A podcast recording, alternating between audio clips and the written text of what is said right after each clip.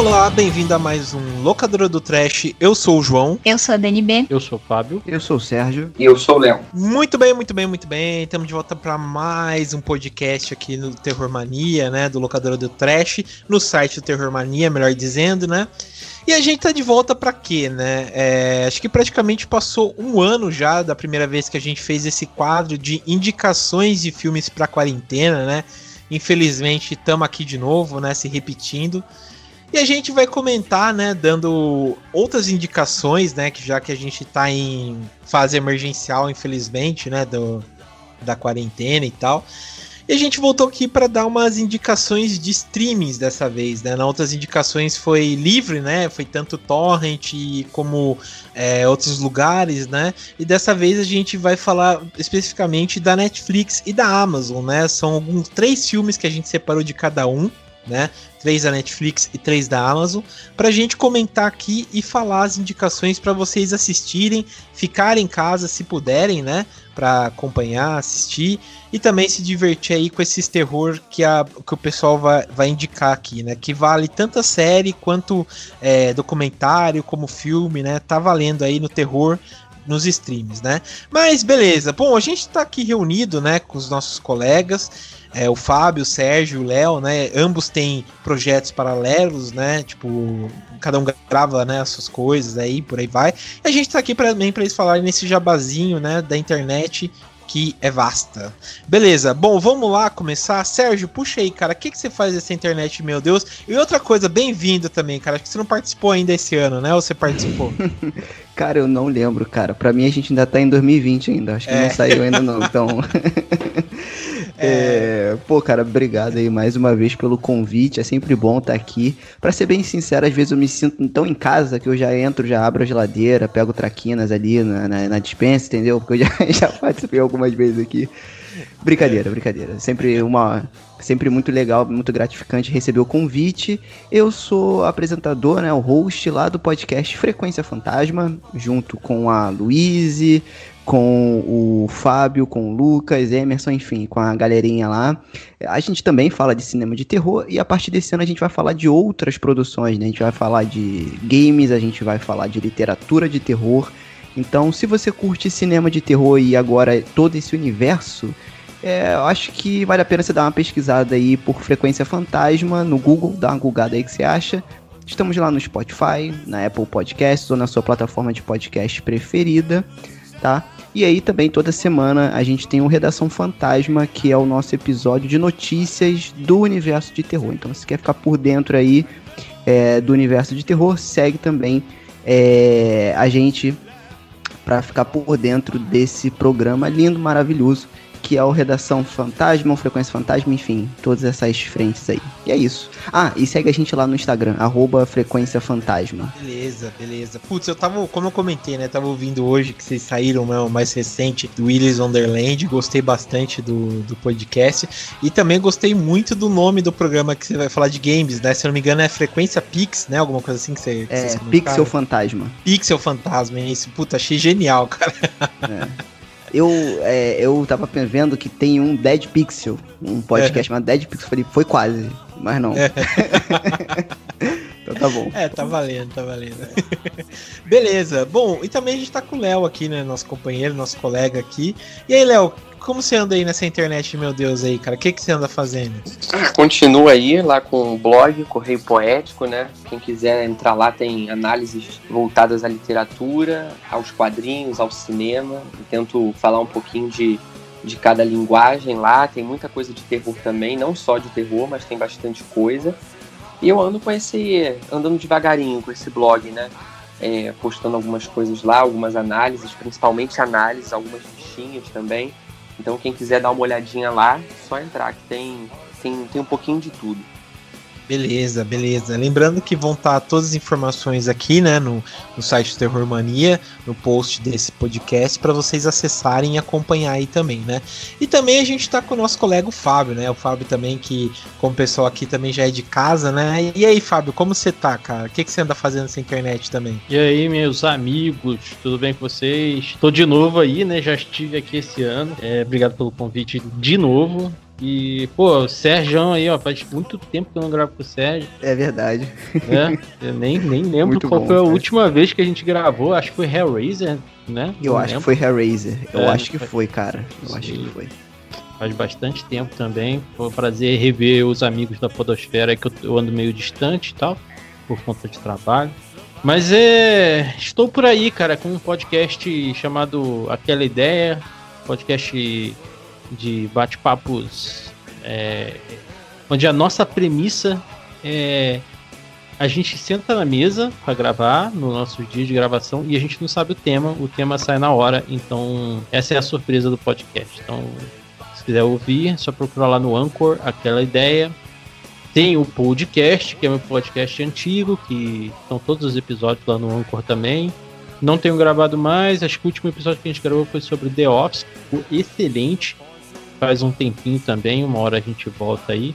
E o mais importante, é, daqui para fazer o jabá, é do Colabora, do Colabora aí, que é parceiro aqui do, do- dos nossos amigos aqui do, do, do- podcast do Terromania, Sim. do Locadora do Trash. Somos parceiros, é, vocês são usuários da plataforma, a gente é parceiro de comercial e tudo mais.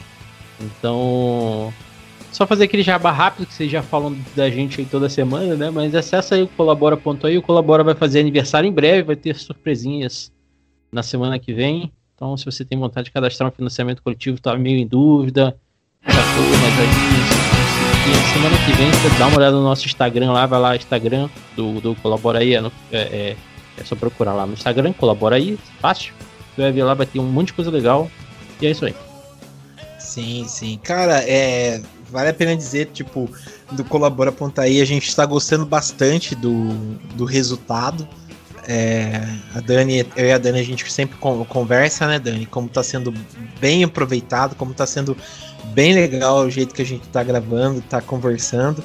E tá valendo muito a pena, cara, participar do Colabora.ai. Digo aí, quem tem seu projeto, né? é, não sabe como investir, não sabe como ter uma ideia. O Fábio auxiliou a gente do começo ao fim, né? E tem uma rede de pessoas que, tá, que auxilia e tal, e tá dando um resultado muito bom, né? A gente tá sempre, tipo, caçando novas ideias e tal, e o pessoal sempre ajuda a gente, né? Como é, aprimorar ainda mais essas ideias, cara. Digo aí pra vocês investirem que vale muito a pena. Muito obrigado. É. Fico emocionado com o seu relato, cara. Ah, cara, eu falo porque que é verdade, né? Da- Já, já dá pra usar, já dá pra usar na propaganda. É isso já- aí. Cli- Cliente satisfeito. Corte Não, mas vou- colabora vou- ponta vou- aí, ó. Não tá na, na Vou- moda vou- o negócio do corte. É, É verdade, né? Verdade. Eu vou, vou, vou dar só uma palhinha de uma coisa que vai acontecer no futuro. A gente vai fazer um projeto com os nossos usuários, né? Mais pra frente, não posso falar o que é ainda. É, pra gente pegar essas experiências, né? Dos usuários. é, e vocês estão dentro aí da parada. Em breve a gente troca uma ideia sobre isso. Beleza, demorou, cara. Pode contar aí com a gente que é sucesso.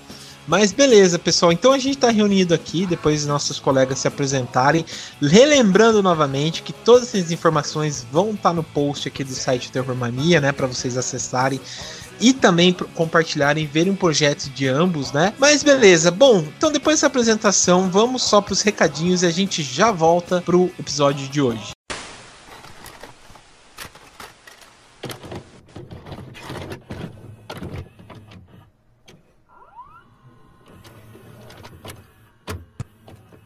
Bom, estamos na parte aqui dos recados do locadora do Trash. Dessa vez eu tô sozinho. Vou passar alguns recados que vocês já conhecem, mas é sempre bom relembrar, né? O seguinte, as nossas redes sociais. A gente está tanto no Facebook quanto no Instagram, no Twitter, através do arroba que é o Terrormania666, né? Então lá vocês acompanham todas as novidades que a gente posta, né? Informações, podcasts, resenhas. Tá tudo através de lá, né? E o seguinte, você que curte o locadora do Trash, vocês podem ouvir a gente tanto no Spotify, iTunes, Deezer, Google Podcast, é, até o Castbox, né, que é uma rede grande de podcasts, vocês podem acompanhar a gente por lá. Também, pessoal, falar para vocês entrarem na nossa loja, né? Comprar as camisetas do Terror Mania. Vocês encontram todas as informações através do post, né? Que a gente coloca aqui no site. É, também lembrando o seguinte: você que gosta do, da trilha sonora que a gente coloca, né? É, de fundo no podcast e tal, eu disponibilizei através do Spotify as trilhas sonoras que a gente grava, né? Então vocês entram lá, ouçam, ouvem as trilhas, né? Que a gente coloca de cada episódio e curte lá também. E sem falar, pessoal, que é o seguinte: a gente já vem reforçando um tempo, né? Que a gente agora tá com Filmon, né? O Terror Mania tem um filmou próprio que a gente sempre também adiciona os filmes que a gente comenta em cada gravação, né? Então lá vocês entram no filmou que também tem o, o, a lista, né, que a gente faz do episódio e tal, coloca os filmes. Então vocês clicam através também do post desse episódio no site do Terror Mania e lá vocês acompanham os filmes que a gente fala, né, em cada episódio.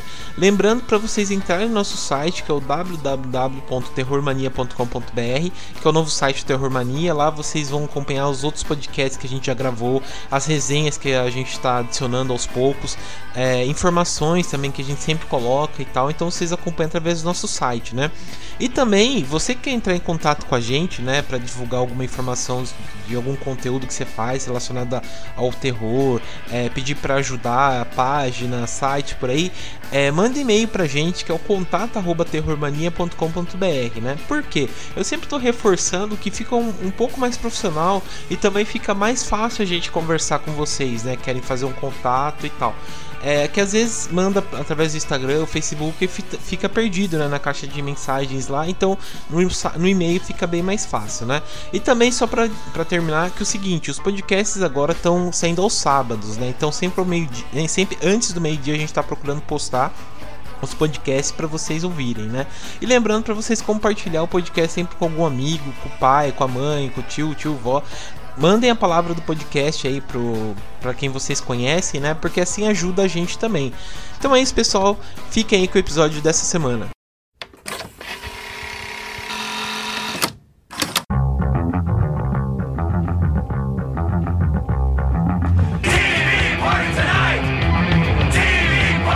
Bom, estamos de volta então, pessoal. Então, relembrando, como eu falei, são três indicações é, a gente deixou meio livre, né? Mas o principal são três indicações da Netflix, três indicações da Amazon. O pessoal é, quis incluir mais alguns de, de streaming aí, então é, vai estar tá também tanto no, no post do Terror Mania para vocês verem as indicações de cada um, como também no nosso Filmou, né? Como a gente falou nos recados aqui, a gente está com o nosso Filmou, que também dá para vocês acompanharem lá quais são os filmes que a gente comentou né, nesse episódio. Bom, então vamos começar primeiras damas, né? Lembrando que o cabeleirismo não tá morto. Nossa primeira dama aqui do podcast. Dani, começa aí. Puxa aí os seus, suas três indicações. Bom, é, vou começar por ordem alfabética.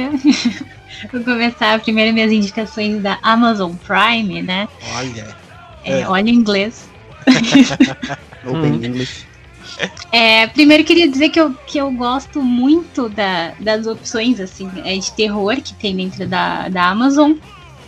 Acho que é, para quem gosta de terror mais trash mesmo, para quem gosta de uns filmes assim mais ridículos, eu acho que a Amazon é perfeita. É isso. Só acho que o layout é horroroso, né? O layout ah, é. é. mais assombroso que qualquer coisa que é no catálogo. Cara, parece que eles estão na versão beta ainda, sei lá. Não. É, alfa, não sei, cara. É uhum. É muito ruim. É. Gente, eu, sério. Eu é, o Mega por... é mais organizado que a. Cara, mas eu não sei porquê, realmente, velho. E eles têm um layout diferente. Eu não sei se vocês já acessaram em outros dispositivos no celular, por exemplo, eu uso bastante no celular para assistir Tokusatsu. Lá tem bastante Tokusatsu. É, cara, é excelente. Do, é igual o Netflix. Agora, você vai pra TV, é uma bosta. Você vai pro site, Sim. é outra bosta. Não Sim. sei porquê. É. é um mistério, né? Tanto que essa primeira série que eu vou indicar, que é a, a True Seekers, eu não tinha visto ela no catálogo, tipo, não consegui ver. E eu descobri que essa série existia por causa do YouTube, que me recomendou o trailer. Olha que loucura, né? Mundo dá voltas. Dá voltas. É, essa série, ela é uma série que ela, ela é feita em parceria do Simon Pegg com o Nick Frost, então são duas, né, dois nomes aí muito fortes no, na comédia. Porém, essa é uma série que, além de ter a comédia, óbvio, ali como carro-chefe, mas ela é uma série de terror. Então, é, ela acompanha, né, esse, essa turminha aí, né? Eles, eles, lembram muito aqueles filmes dos anos 80, de caça-fantasmas e tudo mais. Então tem esses três personagens principais que eles trabalham para uma Ai, como é que se chama? Para uma empresa que instala a TV a cabo, é, internet. Tipo Wi-Fi, é isso. É tipo é. uma net da vida. É, tipo a net. Uhum. Isso aqui em paralelo, o personagem principal ele é obcecado por, por fantasmas e coisas paranormais. Ele tem tipo um canal no YouTube e essas coisas. Uhum. Então, é, ele vai na casa dos clientes fazer essas instalações, porém, nessas visitas ele acaba é, encontrando fantasmas e coisas estranhas no meio do caminho e tudo mais. Uhum. É, eu acho que para mim o que, o que mais o que eu mais gostei nessa série é porque ela conseguiu juntar muito bem os dois elementos, assim, não ficou uma não ficou aquele humor caricato a ponto de deixar o, o horror da série uma coisa inválida e não deixou o terror da série pesado a ponto da, da comédia ficar ali sem sentido. Então, é uma comédia que. É, quer dizer, é uma série que realmente é de terror, realmente tem muito. É, cenas de jump square, tem muito susto, assim. Ela tem um clima mesmo de, de terror, mas ela tem muitos alívios cômicos ali, né? Tanto nos diálogos, quanto às vezes nas situações que os personagens se encontram. E são personagens, assim, muito carismáticos. E tem aquele humorzinho britânico, né? Que é diferente. Eu acho que é uma tipo série. Ali. É, eu, eu, eu, acho que é uma série muito gostosa de assistir. É, são episódios pequenos, né? Meia hora cada episódio. Se eu não me engano, são oito episódios, né? É uma série muito longa. E eu achei perfeito, assim, às vezes você quer ver um terror, mas você não quer ver uma coisa muito pesada. Então acho que essa série é perfeita para isso. Assim, é um terror que você se assusta, mas você se diverte ao mesmo tempo. É, sem falar que tipo, eu assisti essa série também nesse mesmo esquema do YouTube me, me recomendar. É, eu achei muito, muito boa também, sabe? Primeiro porque tem o Nick Frost e o Simon Pegg, eu acho eles muito bons, né? E quando os dois estão envolvidos num projeto, é garantia de sucesso e altas risadas, né? E o filme é. Esse, esse essa série aí é, cumpre isso, né? Tipo, eu acho que quem é, é fã de, de. Ou órfão também daquela série Space, que é a primeira série que eles fizeram junto com o Edgar Wright e tal, essa série aí, Ultra Seekers, ele, ele tem muito desses elementos, sabe? Do nonsense, de tipo, pegar coisas da cultura pop e tal, é, é bem legal, vale muito a pena mesmo, sabe? E eu acho essa série a nossa cara, eu acho a cara do, do locador do trash. Pior que é verdade, cara. Que ela, né, é bem a mistura ali da, das duas coisas. Aham. Uhum.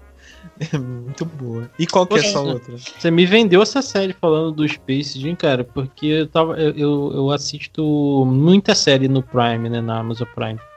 É, e eu tô, é, é atualmente estou assistindo é, Superstore, que eu recomendo fortemente, com uma Sim. excelente série, puta merda. Adoro.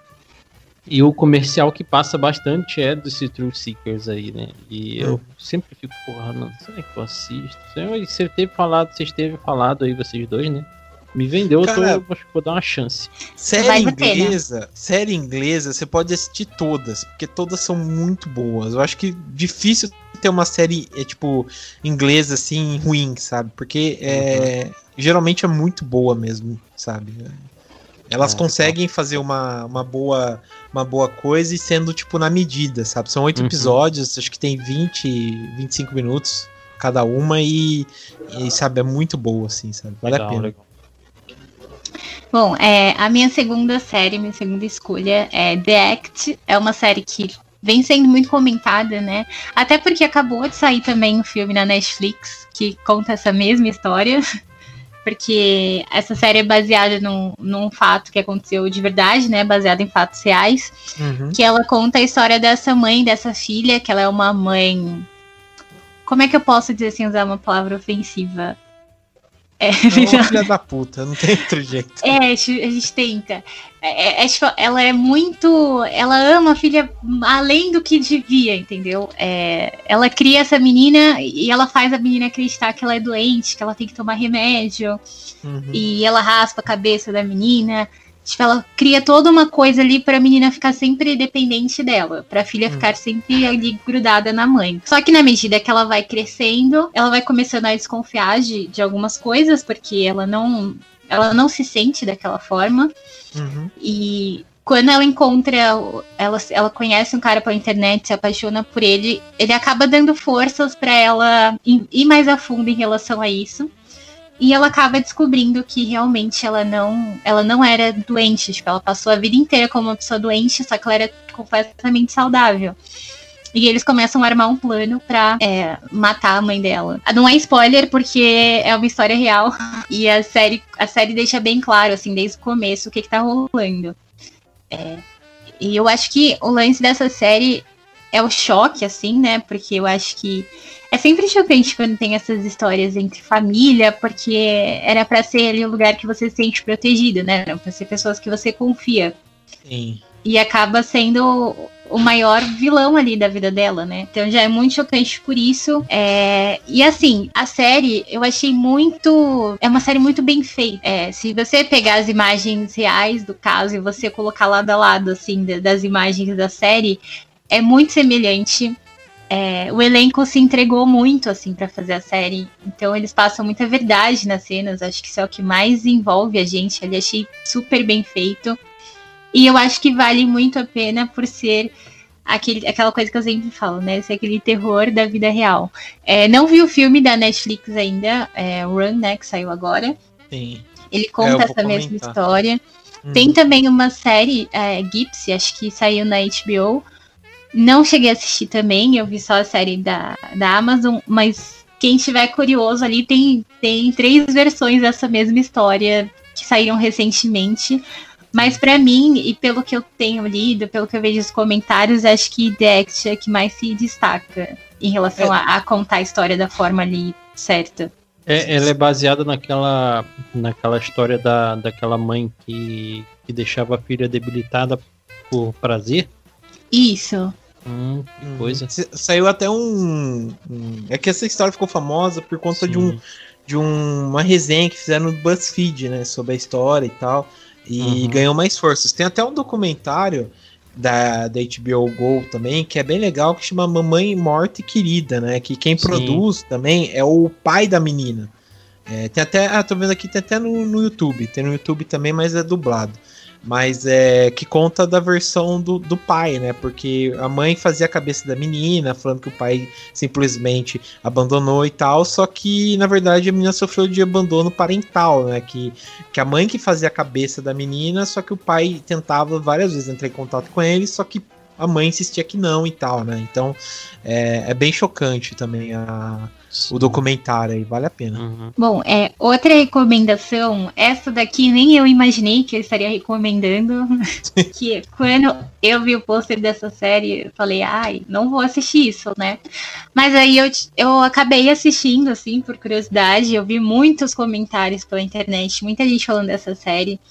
É, Falei, ah, vou, vou dar uma olhada pra ver o que, que, que, que tá rolando. E foi o que eu fiz. Essa série, essa série se chama Internato Las Cumbres. É uma série espanhola. Terror espanhol é sempre bom, né? Mas. Sim. O lance que me deixou um pouco com preconceito é porque é uma série escolar. Então hum. é uma série ali com adolescente. Com jovem. Tá, com jovens. Aí, não, aí... aí já, já fica, não sei. Aí eu falei, não, será que é tipo Elite? Mas não. É, essa série conta a história desse, desse internato onde jovens que são que não têm condições de conviver em sociedade, eles são mandados para lá, tipo, eles são jovens que são rejeitados ou que fizeram alguma, alguma coisa muito grave, enfim. Eles mandam tudo para esse internato.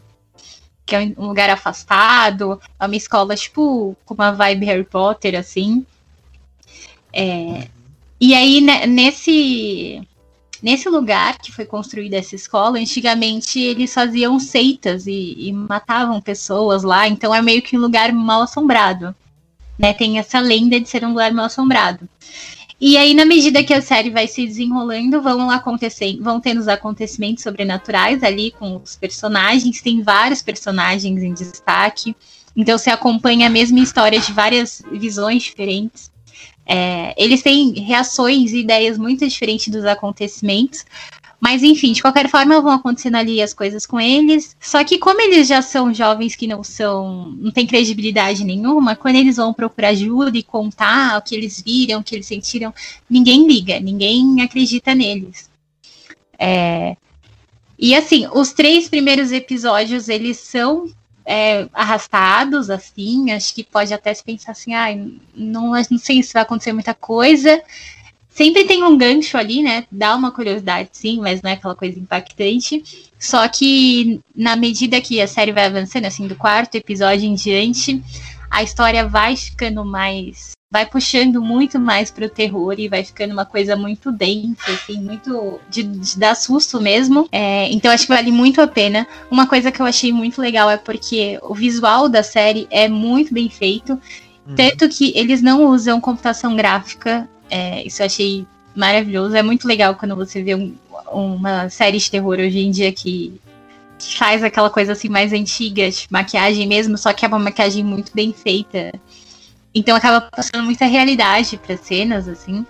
É, mas enfim, eu não vou contar muito, porque o, o legal da série é como as coisas vão acontecendo ali, você vai sendo muito pego de surpresa, porque parece ser uma série boba, mas ela vai crescendo, crescendo, crescendo ali. O terror vai tomando conta dela, que chega no final, você já tá ali vidrado e, e você entra muito naquele clima, assim, é uma série muito legal. Hum, é, curioso, cara. Ele lembrou, você comentando, ele lembrou um pouco. Eu não assisti, mas a, a sinopse do The Promised Neverland, lá, aquele mangá que tá na Netflix e tal, me lembrou um pouco. Mas interessante essa daí, cara, esse, esse internato aí. Ele é um remake de uma série. que já É um remake, né? De uma série antiga. Uhum. Eu não, não cheguei a ver a série antiga. A série antiga tem tipo umas oito temporadas. Não cheguei a assistir. Mas esse é um remake, mas é, estreou faz pouco tempo. É, mas eu acho que vale muito a pena, eu gostei bastante. Adora. E quais são as suas da Netflix? E vamos lá, tudo um, né? é, da Netflix foi difícil, porque eu tô muito. Não, não ando gostando muito das coisas de terror que tem saído da Netflix. Mas eu amo os documentários, acho que vale muito a pena ver qualquer documentário da Netflix mesmo os mais fraquinhos, mas eu acho que eles têm um acervo muito bacana, assim, de histórias reais, né? Eles uhum. pegam umas coisas muito legais. Apesar que esse primeiro, que é o Eu Vi, é uma série, né, que vai, vai mudando de acordo com a temporada. A última que saiu agora foi Eu Eu Vi América Latina. É, é muito tosco, tá? Não é uma coisa assim, nossa, uau, que incrível. Mas eu coloquei na lista porque eu acho muito divertido. Eu acho que ele é tipo. Me lembra muito aquelas sim, simulações, não. Como é que é o nome? Lembra quando eu passava, tipo, no SBT que passava Dramatização. Aquelas... Isso, Parece dramatização. Linha direta. É, isso, é tipo, tipo linha isso. direta, essas coisas. Que eu são pessoas contando é, experiências sobrenaturais que elas tiveram. Aí eles vão lá e reproduzem a história. Uhum. E aí eu gosto de assistir justamente por ser muito ridículo.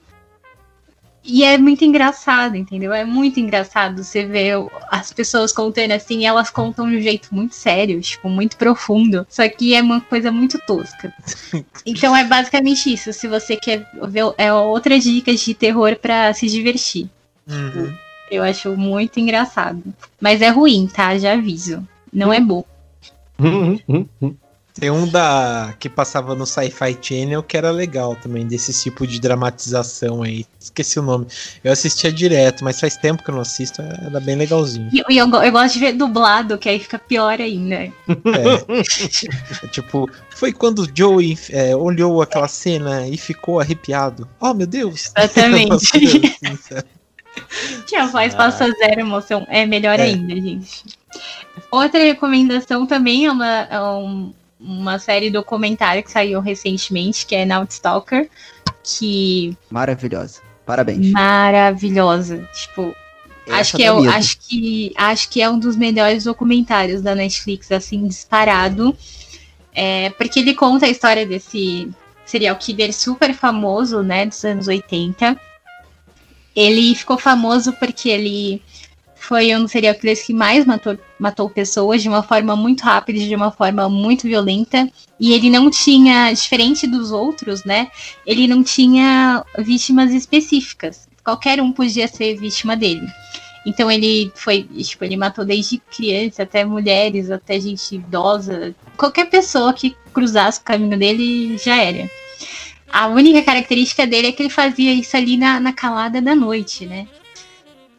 E aí, quando, quando começaram a suspeitar que era uma única pessoa que fazia isso, o investigador ele foi até. O pessoal tirou sarro dele, até porque eles achavam na época que uma única pessoa não seria capaz de cometer tantos crimes de formas daquela forma uhum. e ter tantas vítimas diferentes. Mas depois viram que ele realmente estava certo. E aí o documentário se aprofunda nessa história. Mas é, o jeito que eles montaram esse documentário, você fica muito assustado. É, primeiro que eu acho muito legal que eles fizeram um contraste muito bom, assim, com, com Los Angeles, né? Que a gente tem sempre aquela ideia de ser a cidade dos sonhos, e aquela coisa alegre, e aquela coisa de filme. E nos anos 80 ainda, né? E aí eles vão, tipo, aos poucos mostrando. Eles mesmos falam isso, falam isso no começo, né? Que tem um lado escuro da, da cidade, né? Um lado obscuro ali que ninguém conhece, que é esse lado violento. Que as uhum. pessoas elas vão lá para ser quem elas quiserem. Sim. Isso não necessariamente sempre é bom. Você pode ser uma pessoa ruim lá também, que foi o caso desse serial killer. E eu acho que eles, eles mostram, eles trazem muito esse clima, sabe? De noite, de medo, de terror. E aí é um documentário que você realmente começa a ficar assustado assistindo. É, porque traz muito esse clima de medo. O jeito que, que as pessoas vão contando ali os acontecimentos é muito bem montado. Porque às vezes a história é boa, mas eles não conseguem render ali, né, na hora de, de transpor isso pra tela. Mas esse documentário é incrível. Assistam. É, no. Não sei se vocês assistiram o documentário lá do Hotel Cecil aquele ah, cena do crime. Sim, sim. Uhum. Eles não comentam. Gostei. Não gostou? Eu, eu, eu não assisti o último episódio, eu tô com ele pendente ainda.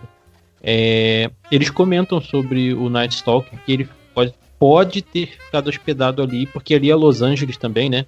Não, eles é, falam que ele ficou. Ele ficou. Ah, tá. É, é que eu não lembrava faz um, algum tempinho já que eu assisti o documentário, eu não lembro exatamente das, das conversas. Mas não, eu me lembro de, de, de, comentar sobre ele, porque é, o Cecil fica nesse, nesse antro de Los Angeles bem sinistro, assim, né? Uhum. É... é o, o, o, que eu não gostei no Cecil é porque eu acho que eles é, desperdiçaram muito tempo com informações que não não traziam clímax nem acrescentavam em nada na história. Tipo, a história é muito boa, assim. Uhum. Os dois primeiros episódios são muito bons. É, porque eu Os acho que eles últimos... caíram numa questão muito informativa e eu acho que o Night Stalker ele cria uma narrativa mesmo de terror. É, ele que quer, o Night Stalker ele quer te, te colocar te no clima do, do acontecimento. É, legal, e, legal. E como sugestão, cara, complementando a Dani, tentem assistir essa série sem pesquisar sobre o Night Stalker. Vai só pela série. Que eles constroem a figura do assassino de uma forma tão sinistra que quando ele te apresenta, você realmente fica com medo. Porque é muito bacana. Então eu assisti a série sem pesquisar nada. Eu não fui pesquisar em paralelo quem era Night Stalker, nem quem era o assassino, nem a cara dele, nada. Eu fui só pela série. E foi muito legal, cara. Eu acho que foi um ponto legal na minha experiência de não conhecer, eu não eu não, não conheci o caso e conheci só pela série. Aí depois eu fui pesquisar mais, mas eu conheci de primeira mão pela série e foi bem legal. Então, se puderem, façam esse teste. Legal. Puta, vou, vou ver, saber, cara. Eu, eu preciso assistir, tá na minha lista aí, eu preciso ver. E, putz, eu, eu gostei bastante, cara, é, do que eles, que eles colocaram sobre o Night Stalker. Eu vi que muita coisa eles, o Ryan Murphy é, usou para fazer o, o, o, American Horror Story 1984 e tal. Então achei, achei interessante, fiquei curioso para ver. Deve ser bom. É, ele, ele é, é aquele serial killer assim que é muito marcante, influenciou várias histórias aí, mas que às vezes a gente não sabe muito sobre, né? Então Sim. é um documentário bem bacana de assistir. E o outro também é um documentário, que é. Só, só fiz coisas leves. que é cenas de um homicídio, uma família vizinha. É, esse, eu acho que ele lembra um pouco Garota Exemplar, sabe? Porque uhum. ele é o caso, ele é um caso real, né? Um documentário é, de uma família assim que parecia ser muito perfeita, aquela típica família americana, naquela casona, era um casal, mas é, duas filhas e tal, aquela coisa linda. E aí, de repente, do, assim, do nada, é, a mulher dele sai com as crianças e, a, e toda, todos desaparecem. E aí o marido fica assim, né? Aquela aflição, querendo procurar e sem saber o que aconteceu. enfim, aquele teatro. Aí o, o documentário, ele pega. É, ele não é um documentário muito falado, assim, muito editado. Ele pega cenas da, da própria. que a própria polícia usou na investigação. E ele pega muita coisa de rede social, assim, e vai é, destrinchando. Então, o que eu achei legal desse documentário é porque você se sente parte da investigação. Então tem muitas coisas assim, ele não segue às vezes muito uma ordem de, de tempo, assim, mas ele, ele vai jogando muitas cenas que, já estavam arquivadas ali, muitas cenas de investigação. Então você se sente parte do, do processo de, de, descobrir o que aconteceu, de ver os detalhes, de perceber a reação diante dos acontecimentos, de ver o comportamento deles na, no tribunal, na hora da investigação e tudo mais. Então acho que é muito interessante. Eu não vou contar o desfecho da história, porque eu acho que muita gente não, não sabe, eu mesma não, não sabia, eu não conhecia essa história.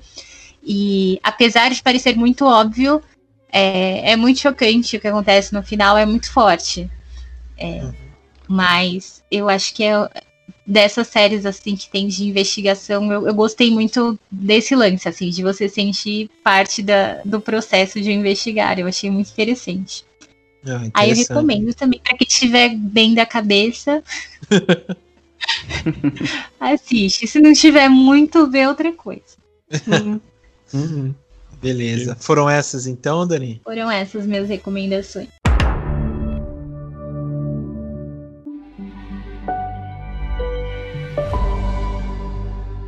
Bom, então vamos passar pro próximo. É, Fábio, entra aí, cara. Qual que foram suas recomendações aí? Bom, vamos lá, cara. É, inicialmente aí eu perguntei o que, que a gente podia recomendar de quais de quais streamings, né? Que, que a gente podia recomendar e vocês falaram é, especificamente da Netflix e do, e do Prime. Na Netflix eu tive que olhar nos meus históricos lá de, de, de, de, de, históricos assistidos, né? Porque eu não lembrava, fazia muito tempo que, que eu não tipo, não parava assim, pra assistir nada na, na, Netflix. O Prime eu uso já diariamente, assim, então é... foi um pouquinho difícil, mas, mas lembrei aí, vou, vou, vou começar a minha lista com um filme brasileiro é... que passou despercebido aí pelos radares aí da, de, de, terror e tal, é... que é o M8, Quando a Morte Socorre a Vida. Cara, eu, eu ouvi falar desse filme, se eu não me engano, em um, em um Queimando a Língua, lá do, do, do Jovem Nerd, quando o protagonista, o Logan, foi entrevistado pelo Sr. K, lá participando da brincadeira, lá do Queimando a Língua. Uhum. E aí, tipo, o filme meio que passou, assim. E aí eu falei, pô, vou, vou, vou assistir esse filme e tal. Aí eu meio que fui atrás e tal. Não achava em lugar nenhum para baixar. Muito difícil, porque filme pequeno, brasileiro, é difícil de achar torrent e tal. Daí eu vi que entrou na Netflix. E, e aí eu, puta, corri já pra assistir. Cara, é um excelente filme. É um filme, tipo, que, mano, é um tapa na cara do brasileiro, cara todo brasileiro deveria assistir esse filme, cara. Se você, você não se acha preconceituoso, assista esse filme, você vai rever os seus conceitos, cara. É um filmaço, velho. É um filme que, tipo, você acaba, caralho, tenso, tenso. Você acaba sendo, é, é, é, tipo, racista, né? Não, não, cara, não. Você, esse, você acaba... esse eu não, não vi, mas eu fiquei muito emocionada com o trailer. Eu estou me preparando emocionalmente para assistir, porque Sim. eu já percebi, tipo, só pelo trailer você percebe que tem uma mensagem muito forte. Tem, muito, muito forte, assim, cara, muito, muito. É, principalmente pro, pro momento atual que a gente vive, né? Com o atual presidente aí que, que, que assina embaixo de várias atitudes erradas, né? Uhum. É, e são erradas mesmo, não são erradas de ponto de vista, são erradas. Ele é racista, ele é tudo que de merda que ele é, ele é mesmo. É, tem Então- até, né, tipo, gente dentro do governo fazendo sinal, né? Fazendo é- sinal, é, Isso. supremacista branco, tudo Uhum. mais, né? Então é um filme poderoso aí, cara. Tipo, devia, que devia ser muito mais propagado para ser assistido. O próximo filme é, é- que eu botei é o Além da Vida, que é um filme. Ele, ele lembra um filme antigo chamado Flatline, que é uma galera que eles iam até a beirinha da morte e voltavam. assim. eles faziam de tudo para a pessoa morrer um pouquinho, mas na hora que estivesse morrendo, Uhum. voltava. O filme ele tem essa pegada, né? E aí tem alguns acontecimentos fantasmagóricos que acontecem por conta deles dos vivos invadirem o universo dos mortos e voltarem, né? De bater e voltar. Então o filme Mas é, Esse Fala. que você tá. Desculpa, esse aí que você tá indicando é o remake ou o novo? Ele não é remake, ele é meio que baseado na mesma história, assim, não, não sei se ele é baseado em um livro, alguma coisa desse flatline, mas a história é a mesma, é essa.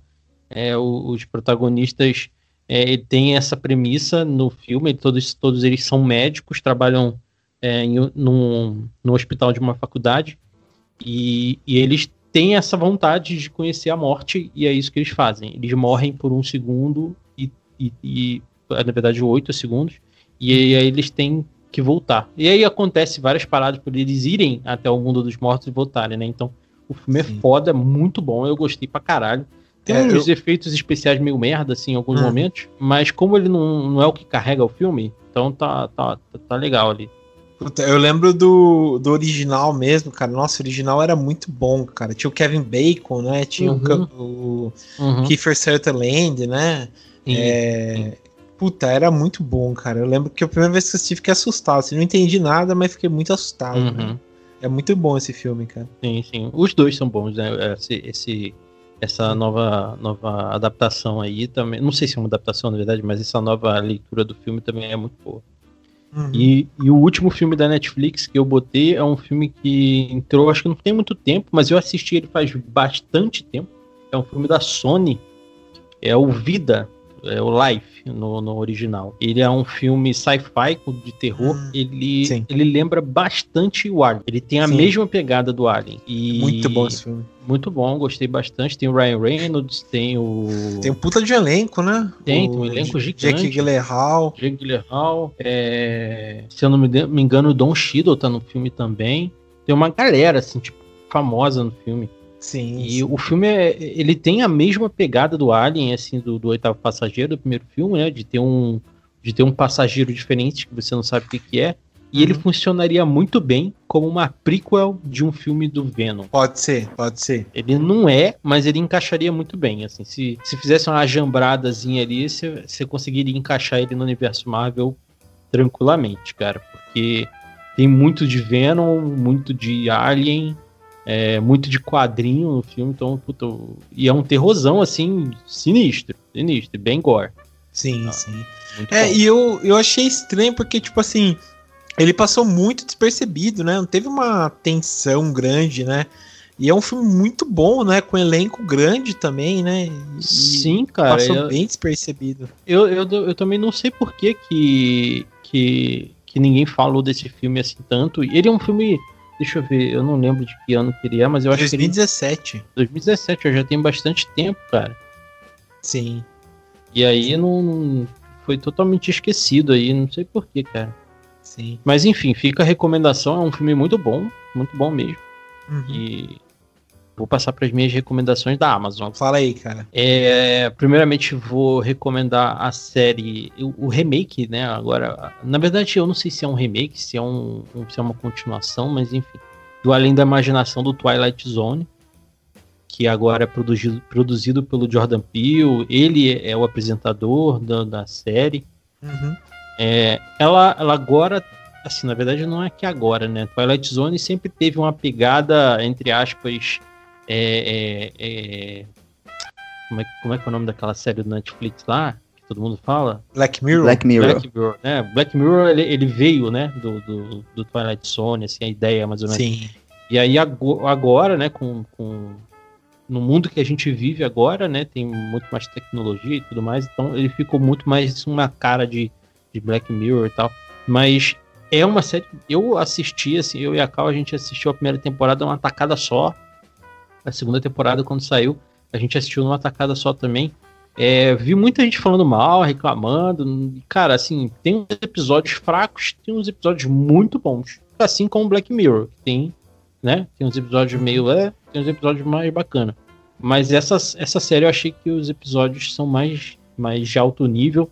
Principalmente porque todos os episódios tem algum ator ou alguma atriz muito foda. Então, o que se não segurar a, a, a, aquele episódio é, se a, se a, história do episódio não segurar, você vai pelo ator ou atriz que tá lá. Então, e é muito legal, para quem conhece, eu não sou um cara muito conhecedor do, do, do, Twilight Zone, mas tem umas coisinhas assim que são muito anos 60. E aí você fala, mano, isso aqui é dentro do universo, isso aqui é uma continuação de algum episódio do, do, do, do antigo, tem uma referência. O último episódio da segunda temporada, ele é uma continuação de um episódio da, da, primeira, da primeira série lá de Preto e Branco.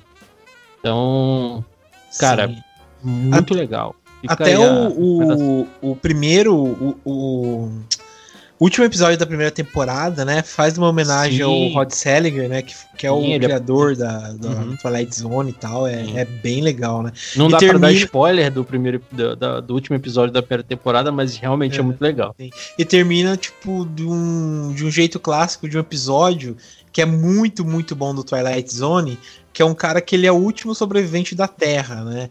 E ele ele, tipo, ele tenta se entreter, ler livros e tal, e no final do é, tipo, vou contar porque esse episódio é de 1960 e tralalada, né? Que no uhum. final do episódio o cara quebra o óculos e ele não consegue ver nada, daí ele fica, ah, não é justo, não é justo, sabe? Termina de um jeito muito, uhum. assim, agonizante, sabe? Uhum. Esse, esse episódio dos anos 60, Twilight Zone.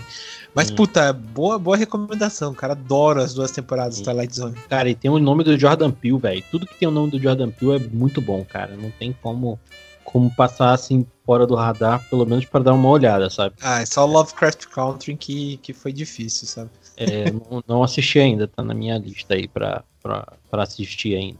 É. é. E a minha próxima recomendação é um filme que eu, eu fui assistir totalmente despretensiosamente, assim, eu, eu, tinha um pouco de preconceito por conta da, é, da temática, né? Eu falei, porra, mano, esse filme deve ser lotado de susto, deve ser aqueles terrores de susto muito merda e tal. Que é a Autópsia, que é o. Hum. Que na verdade. Esse filme é bem bacana. É muito bom, cara. Muito. E ele tem uma surpresa.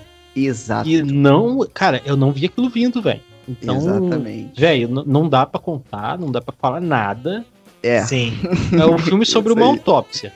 É isso. Exatamente. Uma autópsia de uma mulher chamada Jane Doe. E, é. cara, é assim, quando você vê, o bagulho te atropelou já. Você fala, caralho, porra. Muito bom. Muito Eu acho bom. que uma coisa interessante de se falar é que esse filme passa basicamente numa única locação, né, cara? Que sim, é dentro sim. ali daquela casa, ou barra uhum. necrotério. Eu, esqueci o nome desse, desse lugar. É, é tipo é isso, né? Um... É, é, é, uhum. é, acho que é um necrotério mesmo. Não lembro agora o nome também. É isso aí. E é bem legal, cara. Muito boa, muito boa recomendação. Puta, e o, eu, a primeira vez que eu assisti, né, achei muito bom. Depois fui pesquisar do filme e fui ver o elenco e tal, porque o elenco é muito bom, né? Tem o Brian Cox, tem o Miley Rush. E eu descobri que a, que a, a, a moça, né, que, que recebe, que esse nome é, Jane Doe é tipo quando a pessoa não é identificada, né? Tipo um Zé Ninguém. é, que, como né? se fosse um Zé Ninguém, isso aí. Isso. Daí essa atriz aí, essa que faz a, a Jane Doe, né? O nome dela é Owen Kelly. Ela é uma modelo. Essa foi o primeiro filme dela, cara. Eu fiquei, caralho, velho. Tipo, a mulher ela fica ela tá morta, né? Então ela tem que interpretar uhum. uma pessoa morta. Ela não pisca, não faz nada, né? E, tipo, ela arrasa, sabe? É muito boa a atuação dela nesse. É, nesse filme aí, cara. Eu achei muito bem feito mesmo. É um puta de um filme. Dá um medo desgraçado esse filme aí. Sim, Boa recomendação. Cara, sim. E, e, e eu não sabia dessa parada sobre ela, não. E é inacreditável, velho. Porque tem umas horas que você fala, velho, isso é um boneco, mano. Isso não é uma pessoa, não, cara. E... Não, e, e, ela mesma, ela é uma modelo. O diretor que encontrou ela, acho que no Instagram, alguma coisa assim na, da vida, contratou ela. E, puta, a mulher arrasou, cara, pra ser um Sim, cadáver, né? Mas, mandou muito bem. Mandou uhum, muito bem. Muito bem mesmo. a última recomendação da Amazon é uma série que é da CW, e ela tá lá, é, chama Tell Me a Story. Só hum, que é boa eu vou recomendar só a primeira temporada. Porque a segunda temporada é uma, uma merda. A, ela é uma série baseada em. Ela é tipo Once Upon a Time, lá, é, é, Era uma vez. Sei. Que ela reconta as histórias de infância, de, de os contos, né? Aquele cautionary tales, os contos de fadas, né? Que não é de fada, né? É, uhum. De uma perspectiva diferente e, e, adulta. Adulta, entre aspas. Podemos dizer que é adulta. Tá. É, e são assim, são várias histórias que em um momento aquelas histórias se conectam. E o mais interessante é de você ver como essas histórias vão se conectar. É, a primeira temporada é muito boa, te prende bem, assim, cara, assistir, eu acabo assistindo em um dia só, primeira temporada. Também botamos lá, demo play, foi pu, pu, pu, acabou a série. Já a segunda temporada começa, esse pô, ok, beleza, mas não deu, assim, eu não nem, nem finalizei a segunda temporada, eu abandonei. Mas é legal, cara, é legal porque, tipo, e, e é legal você pegar os easter eggs da série e falar, o que é? Que, que história que é essa? É, é três porquinhos? É, é, o que tem? O que tem mais aí? Então, é hum. interessante hum. você fazer essa caça ao tesouro aí também. Mas é tipo, cada episódio é, é um, tipo, Além da Imaginação, ou é uma série hum. que se hum. completa toda? Assim, no princípio você até acha que é. Uhum. Mas depois eles, eles começam a conectar as coisas. Hum, entendi. É legal, é legal. É bem legal. Assim, a primeira temporada é legal. Os, os, os atores e, a, e, e, a, e as atrizes estão mandando bem, assim, é bem legal, bem legal. Pô, e uma... tinha uma, uma, uma, coisa que, como eu falei no começo aí, né, que eu não sabia da onde, da onde recomendar. Eu tinha, eu tenho, eu, eu costumo assinar alguns outros streams assim para ver como é que é e tal, né, ver se vale a pena e tal. E um streaming que eu acho bem bacana, assim, que eu tenho ele é, por conta do celular, né, se é, é, para quem tem o Claro Controle, ele é de graça. Se você uhum. tem o uhum. Claro Controle, você pode usar o Claro Vídeo, que é um stream muito bom para filme de terror. Eu, eu indico dois filmes que estão lá, eu vou falar os dois filmes bem rápido, que é O Abrigo e Possessão. São puta, dois filmaços que eu descobri esses pouco, é, pouco tempo atrás aí, é, procurando filmes sobre catástrofe é, e, e, e, filmes de terror.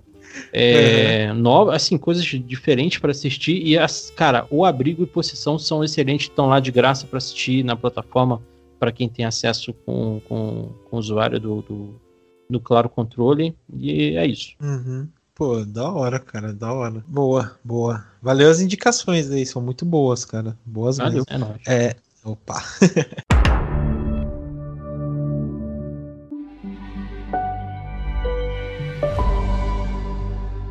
Bom, então vamos continuar. É, Léo, fala aí as suas então pra gente. Tá bom, vamos lá. Né? Vou começar então pela Netflix, né? Que eu acho que é o que a maioria das pessoas é, deve ter.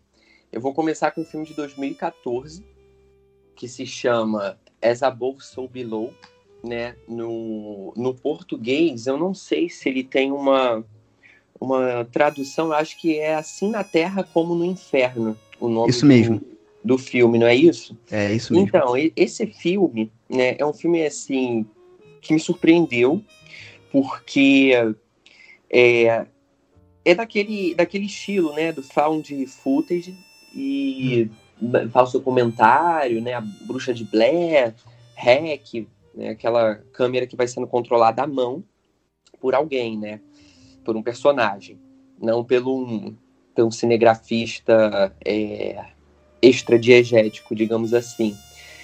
É, e, e, o que, que acontece? Esse filme ele é dirigido pelo John Eric Doddle e ele é um dos é certamente um dos falsos documentários mais especiais nos últimos tempos. Como eu falei, eu estava esperando uma obra super clichê, mas eu acabei me surpreendendo, né? Acho que desde o REC, né, que é dirigido pelo Paco Plaza, a gente não via um, uma obra desse subgênero tão engenhosa, né, como esse filme, o Assim na Terra como no Inferno. Esse filme, ele é, o que mais me chama a atenção nele é o seguinte, né? Só para resumir a história.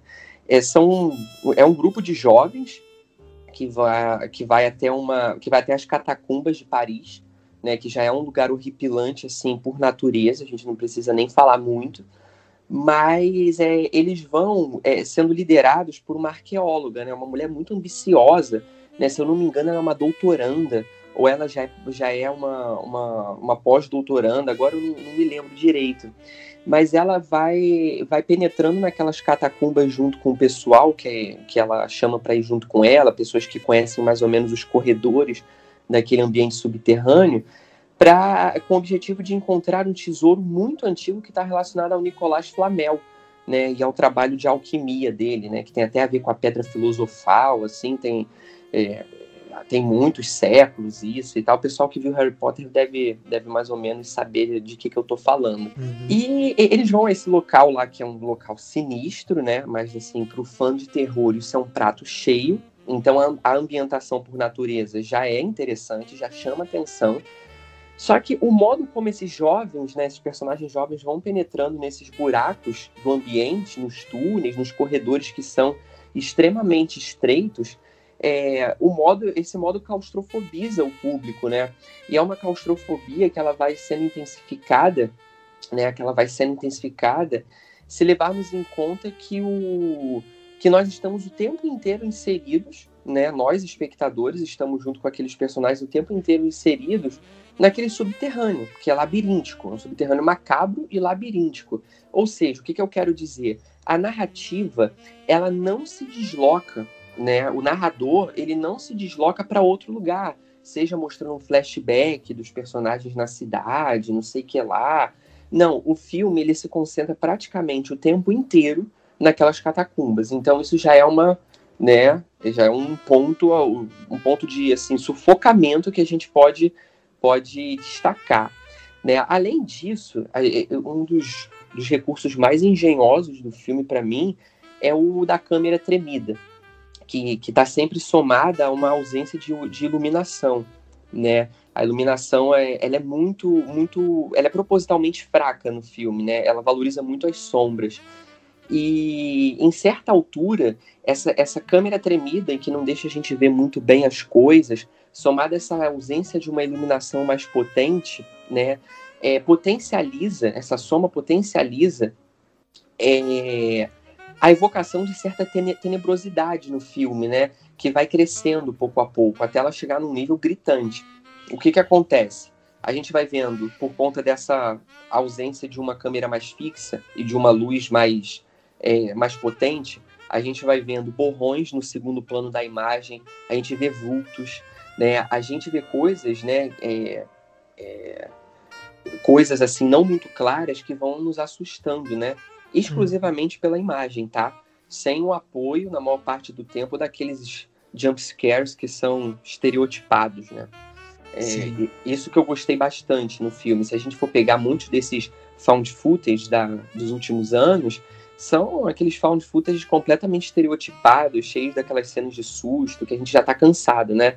Mas não, o Assim na Terra como no Inferno, ele não, não trabalha dessa maneira, né? O que já chama atenção. É legal, e... bom saber disso, cara. Porque o é. que me, me tirou um pouco assim de querer assistir esse filme foi foi não saber se tinha isso, porque a capa não, já não ajuda muito. Não, não, não, é. O, o, título do filme em português também é. ele chama uhum. atenção, né? Parece ser algo totalmente apelativo, parece ser mais do mesmo, mas não, não é. Eu também fiquei surpreso, né? E, e, assim, eles, conforme eles vão penetrando naquelas catacumbas, eles vão entrando para lugares cada vez mais profundos daquele local. Eles vão descendo, descendo cada vez mais, né? É, e, e, a acentuação do medo, né? Do medo vai, do sentimento de medo vai se dando conforme eles entram, na, conforme eles se perdem naquele buraco, né?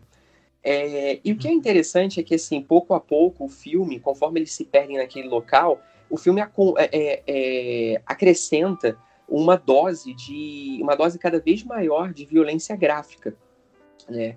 Então a gente vai ver a gente vai vendo assim é, alguns vão morrendo, alguns vão sofrendo algum, algum tipo de violência extremamente agressiva. É, e, e, também, o que é mais interessante de tudo é que é, chega um momento da obra em que o psicológico dos personagens se torna cada vez mais mexido, muito pelo sentimento de medo, muito por conta de diversos fatores que, que assim que vocês vão ver no filme, né? É, e são assim, esses fatores psicológicos eles brincam com um, com os medos e com os traumas dos membros daquela equipe que a gente acompanha. Então, muitos da, do, dos problemas mal resolvidos do passado daqueles personagens é, vão sendo cristalizados conforme o filme avança, né? O que lembra um pouco a, a literatura gótica, né? tanto a primeira literatura gótica quanto a segunda, né? Que, que evocava o passado como uma forma de assombrar os personagens. Mas, assim, é, e, e, o que é interessante é que conforme a gente vai também. Esse filme ele, ele trabalha totalmente assim, né? Com, é com o tempo. Ele vai gradualmente inserindo uma série de elementos em sincronia que vai fazendo a gente ficar cada vez mais preso àquele filme e mais impactado, né? Não é um filme que vai jogando um elemento macabro aqui, outro ali, né? E, e a gente vai aos poucos, né, digerindo o terror. Não, ele vai, ele, ele vai em uma série de frentes, ele vai crescendo com o terror. Até a gente ver, né, que eles estão se aproximando do inferno, de um possível inferno, né? É, que é um local que parece consolidar na trama as regras do sobrenatural. Porque a gente vai pensando, nossa, aquilo ali tá jogando com psicológico, mas a gente fica muito na dúvida também se aquilo não tá jogando com sobrenatural. Ou seja, a gente não sabe se o sobrenatural de fato se instala no filme ou se aquilo é né, o, o psicológico dos personagens que tá falando mais alto. Mas assim, é, é, eu não vou me alongar muito porque tem muita coisa para falar hoje, mas é um filme que eu super recomendo. É um filme que eu super recomendo, me surpreendi. É um filme de 2014, então é um filme, é um filme recente, né? Mas que passou batido para muita gente. Cara, esse filme tem o Ben Feldman, que é o protagonista de uma série que, a gente, que eu falei no comecinho, que é o Superstore. Sim, Ih, eu sim. não sabia dessa. Não, não ele, é, ele, é, ele, é, muito bom, ele tá no Mad Men também. E essa, esse filme é muito bom, gostei muito quando assisti. É, acho que você puxou bem, tanto a claustrofobia como as partes do horror também são muito bem legais. Fora essa parte aí de, de invocar a, a questão é, sobrenatural dos caras realmente ir pro inferno, né? É, gostei muito, sabe? Tem, tem várias passagens muito legais, cara, de, dessa produção aí. Não, Mas é um beleza. filme que, que vale muito a pena. Assim, acho que se eu tivesse que fazer uma listinha de um de um, assim, dos melhores filmes, assim, os mais marcantes filmes de terror da década de 2010, eu acho que eu botaria esse aí com certeza. Não sei se entre os primeiros, mas com certeza constaria lá na lista. O outro filme que eu vou falar é um filme que na época causou muita, é, muita contradição entre os fãs do terror, que é A Bruxa, que é um filme dirigido pelo, pelo Robert Edgers, né, que é um diretor talentosíssimo. Ele dirigiu mais recentemente O Farol, que é um filmaço também, é um filme tão bom quanto A Bruxa, uma obra-prima. E eu acho que A Bruxa é um dos filmes de terror mais importantes do, dos últimos, das últimas décadas para o terror, né? Porque é um filme que nos faz revisar um pouco do cânone do, do, da cinematografia de terror, né? Eu lembro que recentemente eu gravei com vocês aqui o, o podcast sobre o Massacre da Serra Elétrica, de 74, e eu falei assim, não, o Massacre da Serra Elétrica é um filme que faz a gente revisar o cânone, né? É, até 74 a gente não, não tinha visto um filme, né, não tinha sido lançado um filme tão poderoso, né, tão forte, tão pesado quanto o Massacre da Serra Elétrica. Isso aí falando no campo do terror, obviamente, né. Mas esse filme do Robert Edgers, é A Bruxa, foi lançado em 2015. É um filme que conta a história de uma família, né, no, no século 17, né, um folk horror, muito ao estilo de O Homem de Palha, né, entre outras obras que são assim super aclamadas, é um subgênerozinho, né, o folk horror, é, e, e é, uma, é sobre uma histeria, né, é sobre uma histeria, um fanatismo religioso que toma conta de uma família, né, que, que acusa a, a filha mais velha, que agora eu esqueci o nome dela, pelo Tomazini. desaparecimento. Oi? É, Tomazini, né? É isso. Pelo desaparecimento do, do irmão mais novo, né? Que é um bebê. E, e, cara, esse filme é um filme impressionante, né? Ele é, é um filmaço, é uma obra-prima, né? Se eu não me engano, é um filme de estreia do diretor, do Robert Edgers. É um filme que tem uma, é uma narrativa muito sutil, também não é uma narrativa apelativa, e justamente por isso que causou muita muita insatisfação nos fãs do terror, que estavam esperando um filme com aqueles jumpscare clichês, com a, trilha, com a trilha musical nas alturas, com um jogo de montagem mais brusco. E A Bruxa não, é completamente ao contrário. É um filme mais lento, é um filme mais sutil, simbólico, é um filme completamente recheado de poesia, né? É uma poesia do medo, mas não deixa de ser poesia. Então é um filme completamente assim poético, é, cheio de símbolos espalhados pela obra que traz um pouquinho daquela sensação do que eu citei do assim na Terra como no Inferno, de que a gente fica na dúvida, né, se é o sobrenatural que está acontecendo, se é, se é só a questão do fanatismo religioso que está elevando, né, o psicológico daqueles personagens a ponto de enxergar, né, o, é, o terror no seu estado sobrenatural. Nossa, é, é um filmaço, é um filmaço. Para mim é um filme assim, um dos filmes mais importantes da história do cinema do terror, porque na, na nossa filmografia recente de de, de, narrativas de medo, eu não lembro de ter visto uma tão poderosa como a Bruxa. Então, acho que se eu tivesse que desenhar um cânone da história do cinema de terror, acho que a Bruxa certamente entraria como o, o, o principal representante do, do terror contemporâneo. É uma obra Nossa, eu, eu, desculpa te cortar, mas eu odeio esse filme com todas as minhas forças. Caraca! Nossa. Eu, eu, não, eu, não, eu não estava, acho que eu não estava poética no dia que eu assisti. Nossa, Porque mas você pra, pra só... mim, é que assim, ele, é, ele é um filme muito parado, ele é um filme sim, mesmo assim sim. assim conceito. Então sim, você tem que gostar dessa vibe, que para mim não deu. É, é uma pegada mais alternativa, né? por isso mesmo que eu falei, é, causou uma insatisfação imensa nos fãs de terror, né? Eu me lembro que eu vi esse filme na, é, numa cabine de imprensa e eu lembro do, do, dos críticos já falando muito mal do filme, né? Teve gente ah, que saiu filme... do cinema, né? Hã? Teve gente que saiu do cinema, cansou é, e saiu, simplesmente pessoas... saiu. Eu, eu, lembro assim, de eu sou um cara muito de observar o que está sendo falado nos arredores, né? E eu me lembro de muitas pessoas estarem falando assim, nossa, esse filme não dá um susto, né? Reclamando justamente dessa ausência do terror estereotipado, né? Mas é um filme que também debate muito com, com religião e com religiosidade, com fé, né? Nossa, é um, é um filmaço. É, é difícil, né, resumir esse filme rapidamente. É, é, é, é um filmaço. E o outro que eu vou falar, que eu fiquei da Netflix, por último, é, eu fiquei muito feliz de ter achado esse filme no catálogo hoje. Eu também eu sou igual a Dani, eu não gosto muito do catálogo da Netflix. Só que hoje eu, eu fui dar uma revirada lá para poder fazer, para escolher os filmes, para fazer o podcast hoje. E eu tive uma grata surpresa, né, de que o Animal Cordial consta no catálogo da Netflix. É, por que, que eu fiquei feliz de ter achado esse filme? Porque é um filme brasileiro. É um filme de suspense, de terror brasileiro, que foi lançado em 2017 dirigido pro, pela Gabriela Amaral Almeida, né, que é uma, é uma diretora bem talentosa, é uma diretora recente, né, mas bem talentosa. Eu lembro de ter visto esse filme no Festival do Rio, na época que lançou, e eu lembro que desde a primeira vez que eu assisti eu já gostei.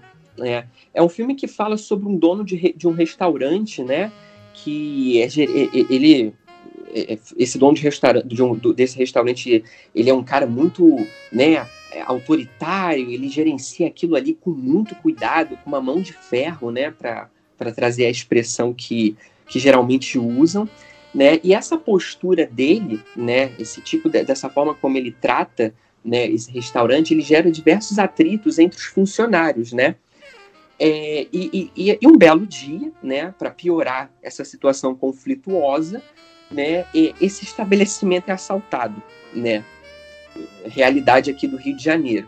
É, o, o, o, que que acontece? Né? Esse dono desse restaurante é, e, e uma garçonete, eles começam a tentar encontrar meios para controlar aquela situação, né? E não deixar os clientes é, não deixar os clientes assustados com a situação, né, e tal. Só que o filme, ele, ele chega um momento, chega um momento é, em que a gente vê assim, nossa, os conflitos iniciais são esses. É um cara muito autoritário, muito, muito, né, complicado de se lidar, o dono do restaurante, é um conflitozinho ali meio né, de, de, personalidade e tal.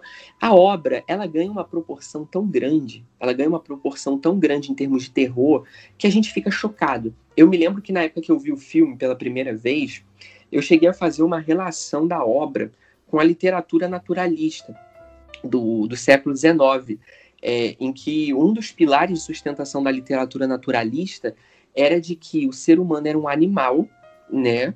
Ele era um animal e ele era um animal que era movido, né, basicamente pelos instintos sexuais e pelos instintos da violência. Né? Esses eram os dois principais instintos, né, segundo parte da, da, da literatura naturalista que, tá, que se inspirava muito né, no cientificismo que estava em voga lá no, no século XIX. É, e dá para fazer uma, uma alusão né, perfeita entre, entre esse filme é, e essa proposta da literatura naturalista, né? Porque a sensação dada é de que a gente está observando ali uma tese, né, sendo formada, uma narrativa, parece ser uma narrativa de tese que está sendo formada justamente disso, de que o ser humano ele é um animal movido pela violência e pelo instinto sexual.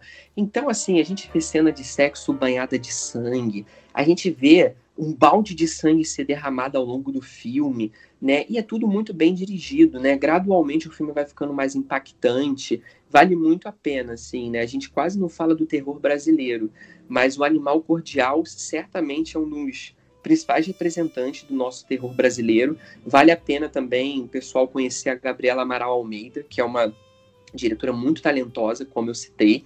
É, enfim, essa é minha minha terceira recomendação da, dos filmes da Netflix, que estão na Netflix.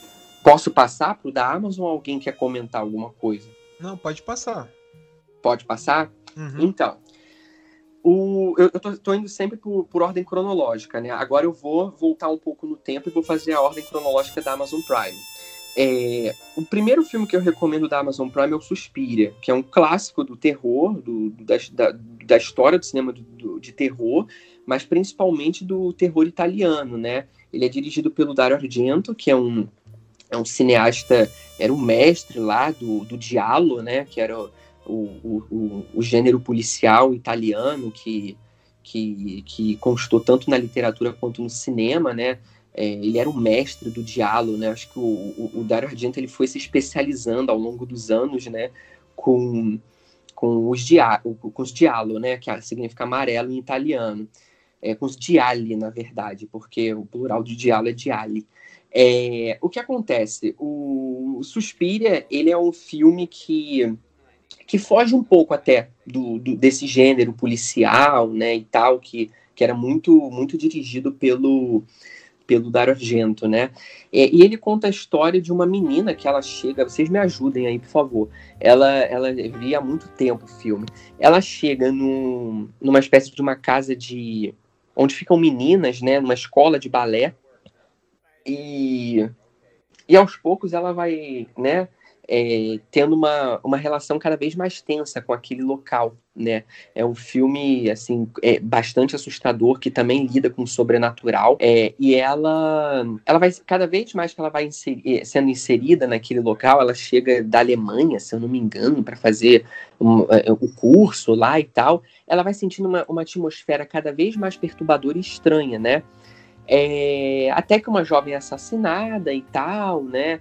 É, o ambiente fica cada vez mais instável. Aí tem um pianista cego que morre também sendo atacado pelo próprio cão. E aos poucos a gente vai, vai vendo que aquele local tá, tá relacionado a uma, uma espécie de uma. Ah, não, acho que se eu falar isso eu vou dar spoiler, né? Então não vou falar, não. Mas ele tá, ele tá relacionado a algo muito estranho, né? Que tá localizado lá no, no subterrâneo do local, né? O trabalho de espaço cênico é perfeito, é, ele é dirigido de forma perfeita pelo Dario Argento, né? Ele é conduzido de forma perfeita pelo Dario Argento e é, é, e como eu falei, né, é um filme que se diferencia um pouco do, daquilo que o Argento estava estava acostumado a trabalhar. Não é o melhor filme do, do Dario Argento, acho que o Tenebre é o melhor filme dele, é, que também é um, é uma obra-prima, o Tenebre, mas o Suspiria vale muito a pena assistir, é, é um filmaço. Teve uma direção até do Luca Guadagnino, né, recentemente, teve um remake, né, que também está na Amazon Prime, eu ainda não assisti, mas dizem que, que é bem legal, né, e tem uma pegada um pouco diferente do, do filme do, do Argento, embora a essência seja mantida, né. É, acredito que vocês já tenham visto esse filme. Sim. Ah, a gente, todos... inclusive, tem um Quase. podcast comparando o filme, o filme original com o remake, né? Hum, quando saiu na época, em 2018, a gente fez. É muito bom. Os ambos estão na, na Amazon Prime. Sim, acho que sim. o Suspire, acho que até o original Amazon Prime, o de 2018. É, o de 2018 é o original. Uhum. E é, é muito bom, muito bom. Eu gostei. Os dois são muito bons. Os, os dois têm uma proposta similar, mas totalmente diferente, assim, e, e é bem bacana. Vale Sim, sim, esse eu, ainda não vi. eu, Eu assisti o primeiro, na verdade eu não, não consegui terminar. Eu até falei isso uma vez num podcast aqui, eu acho que foi até aqui, se eu não me engano. Que eu não consegui terminar porque o, o, o som do filme me incomodou. Me- Me deu um incômodo muito grande, assim, e eu tive que parar. Não tava, não tava rolando, assim, pra mim, não. Não por ser ruim, é porque tá mexendo de alguma forma com a minha cabeça que eu não tava gostando. Uhum. Então eu É, precisei sim, parar. sim. Ele É. tem essa, essa característica mesmo, né? Agora Esse o segundo. né? Sim, sim. Agora o segundo eu, eu assisti hum, tranquilamente. Eu não gostei, pra ser sincero. É, mas, mas é uma boa recomendação. É, eu acho que o Dario Argento é uma, de um modo geral, é uma, é uma boa recomendação, né? Ainda que ele tenha dirigido muitos filmes assim que não passam de um status de bom, né? Ele é um diretor que, pô, inovou bastante, né? O gênero policial no, no cinema italiano. E ele tinha uma pegada bem diferente do Lucio Fulci e do, e do Mário Bava, né? Mas é, é muito interessante o, o Suspiro, eu acho que é um dos carros-chefes, assim, do, do Argento, né? Mas vamos lá. É, dando continuidade, eu vou recomendar a Cass, que é um filme de 2012, dirigido pelo Thomas Winterberg, né?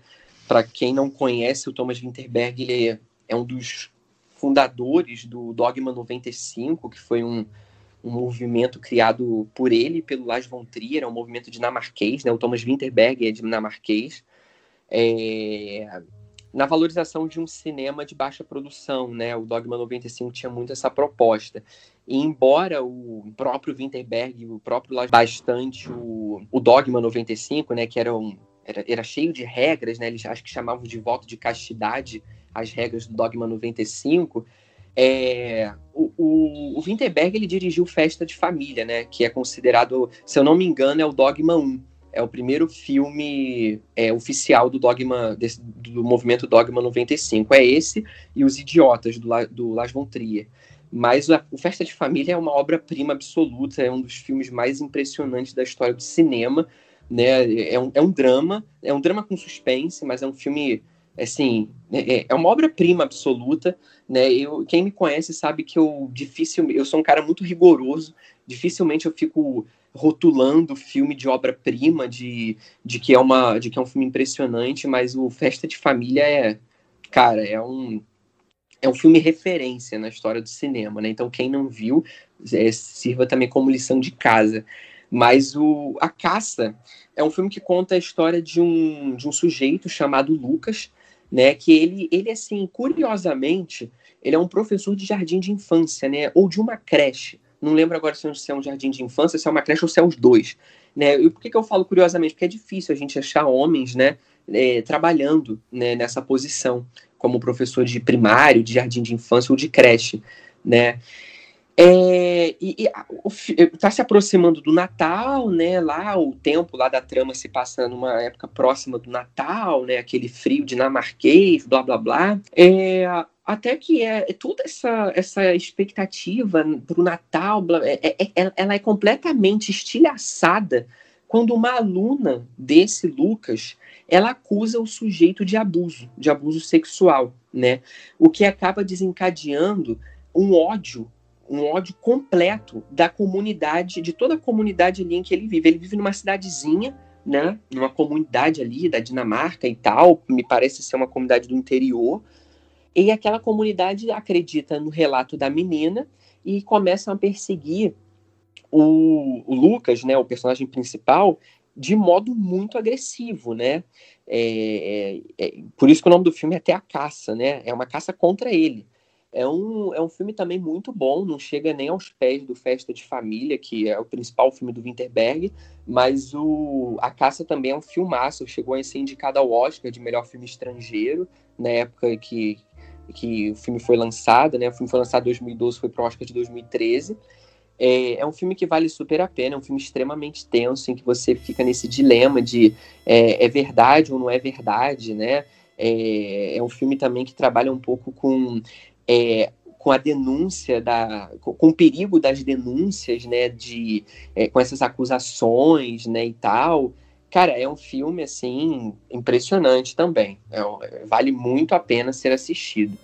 Não sei se vocês já viram mas é uma mistura de drama com suspense, né? O, o Winterberg adora trabalhar drama com suspense. Inclusive, o Winterberg está atualmente indicado ao Oscar de melhor diretor, né? Nesse Oscar que vai acontecer no dia 25 agora.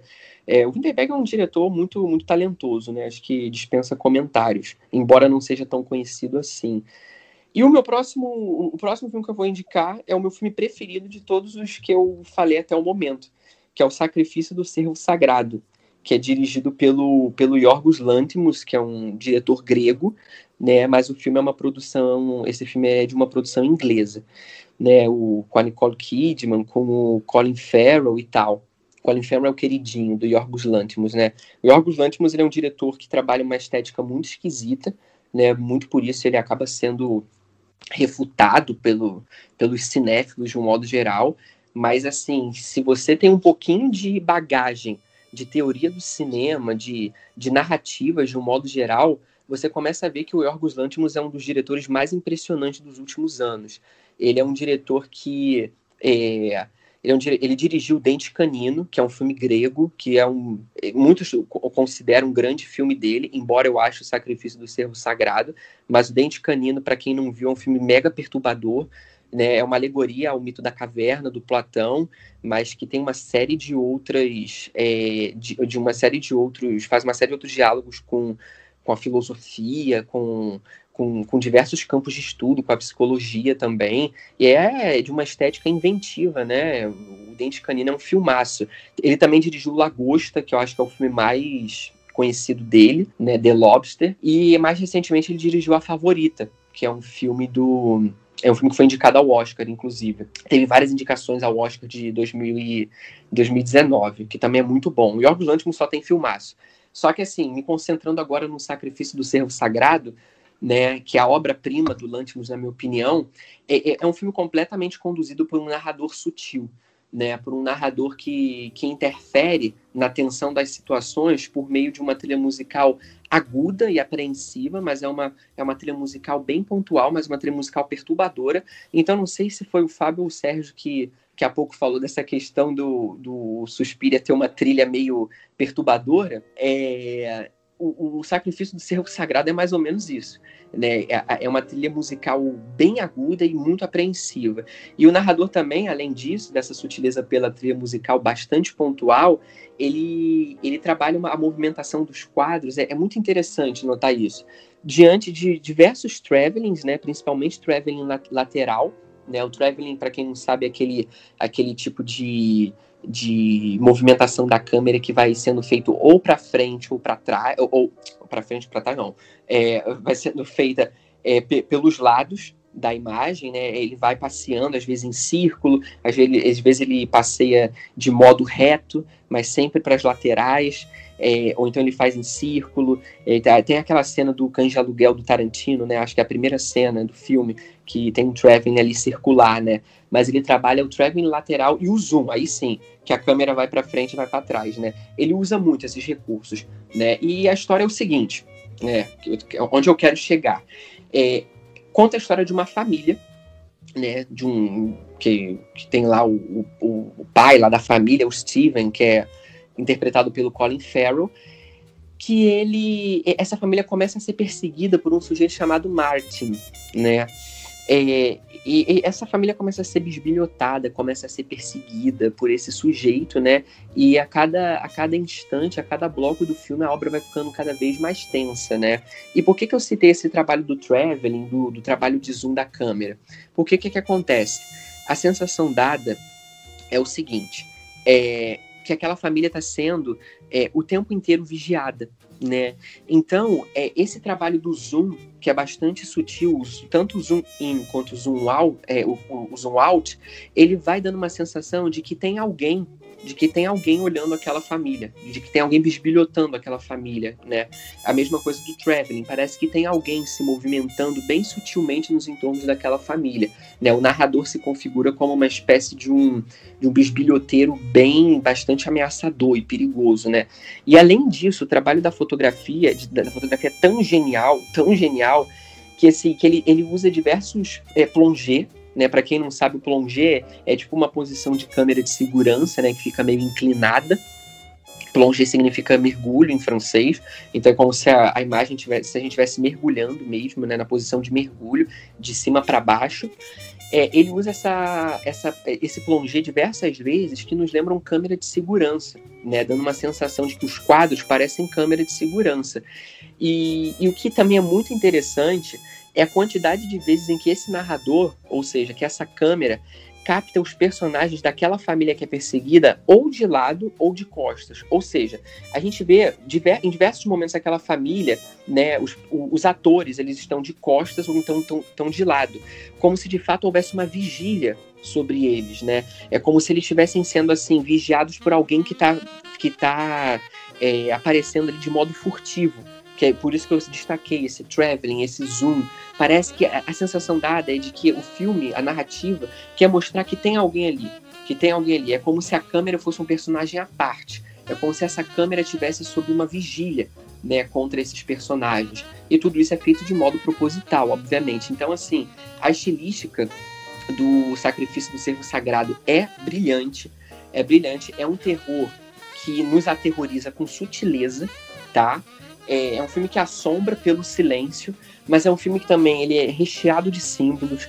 É um filme que a gente pode fazer possíveis relações com a Bíblia, possíveis leituras quanto à liberdade que, que quanto ao conceito de liberdade para o Sartre, que era um, um filósofo existencialista francês. É, e muitos outros pontos, né? A gente tem que lembrar que a base do filme foi, foi inspirada numa peça do Eurípides, né? Que é o Ifigênia, a peça Ifigênia, e para quem não conhece, o Eurípides é considerado por o Aristóteles o maior dos poetas, né, por ser o mais trágico de todos, como Aristóteles dizia, ao mesmo tempo em que o Eurípides era visto como o pior dos, dos tragediógrafos para o Nietzsche, né, porque ele dizia que o, o Eurípides, né, ele foi progressivamente dando menos importância para o coro, né, porque para quem não sabe, o teatro grego tinha muito essa presença do coro, que era uma parte mais poética, né, da, era um elemento narrativo mais poético. E o Nietzsche dizia que Eurípides foi acabando com isso, né? Ele foi dando cada vez mais importância pro pro coro e tal, então Nietzsche criticava muito Eurípides. Isso tudo está no Nascimento da Tragédia, que é o livro que o Nietzsche fala disso, né? Mas, assim, ele tem só uma diferença. É, esse filme só tem uma diferença. Ô, Léo, em... desculpa cortar, é que precisa ser um pouco mais rápido, senão tem outras pessoas para tá, falar tá, também. Rapidinho. É só assim que esse filme ele tem uma, uma grande diferença em relação à peça, né?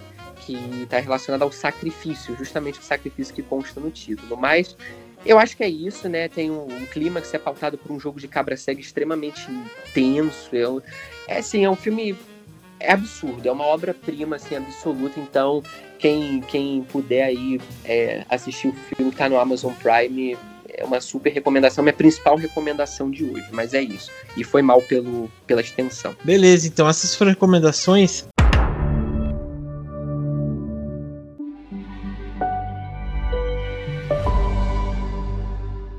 É, Sérgio, puxa as suas aí pra gente, então. Beleza, cara. Então, o que, que eu trouxe aqui? Vamos, vamos lá. Falando em Netflix, né? Eu também não sou muito fã do catálogo da Netflix, não. Principalmente pela sinopse. Nunca leiam sinopse da Netflix se vocês forem assistir um filme da Netflix. Assistam, porque a sinopse é uma merda. E o pôster da Netflix sempre entrega muito do filme. Então fica a dica aí, só o desabafo.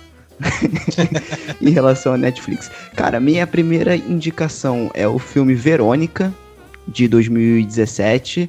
É um filme espanhol muito bacana. Eu não sei quem mencionou aí, eu acho que foi o Léo que mencionou o Paco Plaza, que é o criador da franquia Hack, né? Então ele vem nesse filme de um filme sobrenatural, né? Um filme de possessão que tem jogo do copo, que tem possessão, que tem freira, ou seja, todos os clichês que a gente geralmente vê tem no filme, porém, é, eu acho que a estética que o diretor usa e de novo, é, é, é interessante falar que também é baseado numa história real, né? Então é interessante porque ele bota aspectos da vida da pessoa ali, da pessoa, da, da personagem principal que tá passando por aquele problema, que são problemas psicológicos. Então ele te faz acreditar em algum momento que será que ela tá possuída mesmo, ela tá tendo um transtorno mental.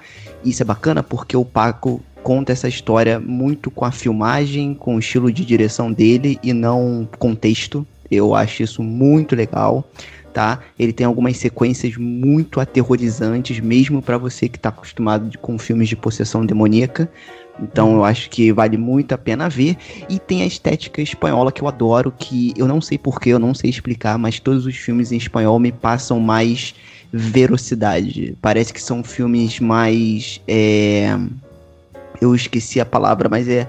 é, é Verossímeis. Não, não é verossímeis, eles são mais roots, né? É, uhum. Parece que de fato a pessoa está passando por aquela situação. Em alguns momentos, em muitos filmes americanos, principalmente, né? Que é a nossa principal fonte, é, as coisas às vezes parecem um pouco superficial, né? Porque você vê aquilo ali direto. O espanhol, ele consegue. Eu não sei se é a proximidade da língua também, ele consegue passar uma coisa mais que você sente na sua pele mesmo e, e que te dá arrepios. Né? Então, Verônica é um filme bem bacana para você que curte, é, digamos entre aspas, os clichês desses filmes de terror mais atuais. Né? E tá disponível lá na Netflix. Uhum. Uma outra indicação também, cara, da Netflix é o The Babysitter, né, que é um terrir, e eu adoro esse gênero, tá? Eu sempre defendo que comédia e terror tem tudo a ver. Tem muita gente que fala que não tem nada a ver, que pra que, que botou comédia, e eu acho que comédia e terror são quebras de expectativa, então tem muito a ver. E o The Babysitter ele é um filme muito focado em slasher, com um pouco de sobrenatural, mas eu considero ele com um pé mais no slasher, que eu acho bacana que ele usa conceitos da cultura americana que às vezes podem afastar um pouco a gente, como geralmente eu falo do Halloween, que eu acho um filmaço, um dos melhores filmes do Carpenter, mas que na nossa cultura brasileira a gente não tá acostumado um Halloween na rua com máscara, a gente não tá Sim. acostumado numa rua em que as pessoas ficam com a porta aberta e é muito fácil de uma pessoa invadir a sua casa e fazer coisas terríveis com a sua família, né? Então a gente não consegue ter isso tanto assim no nosso dia a dia, a gente não consegue ver isso, né? Acontecendo, hum. então perde um pouco o terror. E o Babysitter vai para esse canto porque ele vai um pouco no estereótipo da babá bonitona, que é desejo sexual dos adolescentes americanos, né? E enfim, tem uhum. muito isso. E quando essa figura que é que vem de um cunho mais sexual e mais de proteção, porque a babá, ela é subvertida. Então é bem bacana. Ele não é tão profundo assim, ele é mais diversão mesmo. Então, se você tá afim de ver um filme mais para se divertir mais com elementos ali bem clichês, mas muito bem feitos e muito é, bem desenvolvidos ali no filme. O The Babysitter é uma boa, é uma boa indicação. Lembrando que tem o 2, que eu não assisti ainda porque eu já senti o cheiro de merda de, de ver no pôster. Eu, eu, adoro o primeiro filme, ele é uma viagem, né? Ele é, é eu acho maravilhoso. Assim. É, o 2 eu não gostei. Eu acho que ele foge muito do clima do primeiro filme. Assim. Ah, é muito ruim o 2. O primeiro. Ele não acrescenta em nada a primeira história. Hum. Então vejam só o 1. Um. Nossa, é. eu não assisto, o... eu assisti o 2, achei uma bosta e eu no primeiro passei longe. Eu assisti o 2 porque. Peraí, você assistiu o 2 antes do primeiro? É, então, eu tava com visita aqui em casa. e, na verdade, o meu irmão veio passar o final de semana aqui em casa. É, e aí ele falou, ah, vamos assistir esse filme aqui. Eu falei, ah, tá bom. E aí eu assisti, mas eu achei uma merda. E aí eu, hum. ah, não vou assistir o primeiro nem fudendo.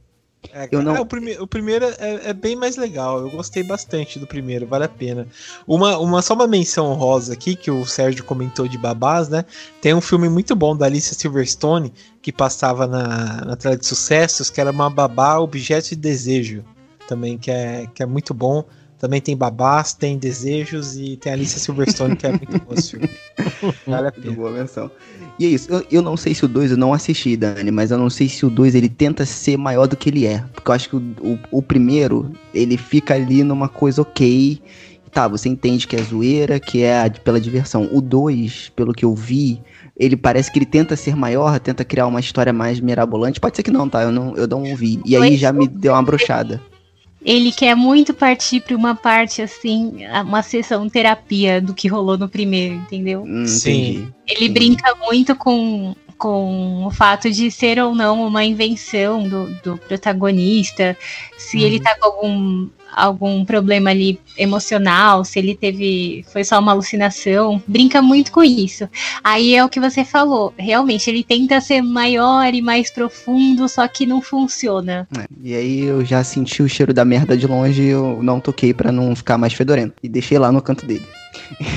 e a última indicação da Netflix, eu fiquei na dúvida entre uma série e um documentário. Mas como a Dani veio com ótimos documentários, eu vou falar de mais um documentário que eu achei muito legal, que tá na Netflix, que eu não sei se a Dani assistiu, que é Quem Matou Maria Marta. Esse, Esse documentário é muito legal, porque ele conta na mesma pegada do Night Stalker, tá? Ele conta a história, só que é um caso que até hoje não teve resolução. As pessoas não sabem o que aconteceu, sabem o que aconteceu, mas não sabem quem foi o, assassina o assassino ou o mandante do assassinato, tá? Maria Marta era uma pessoa muito influente na Argentina, são os nossos vizinhos, então é uma história muito próxima, classe uhum. alta, socialite, morava no condomínio Carmel, que é um condomínio muito famoso lá, totalmente monitorado, enfim.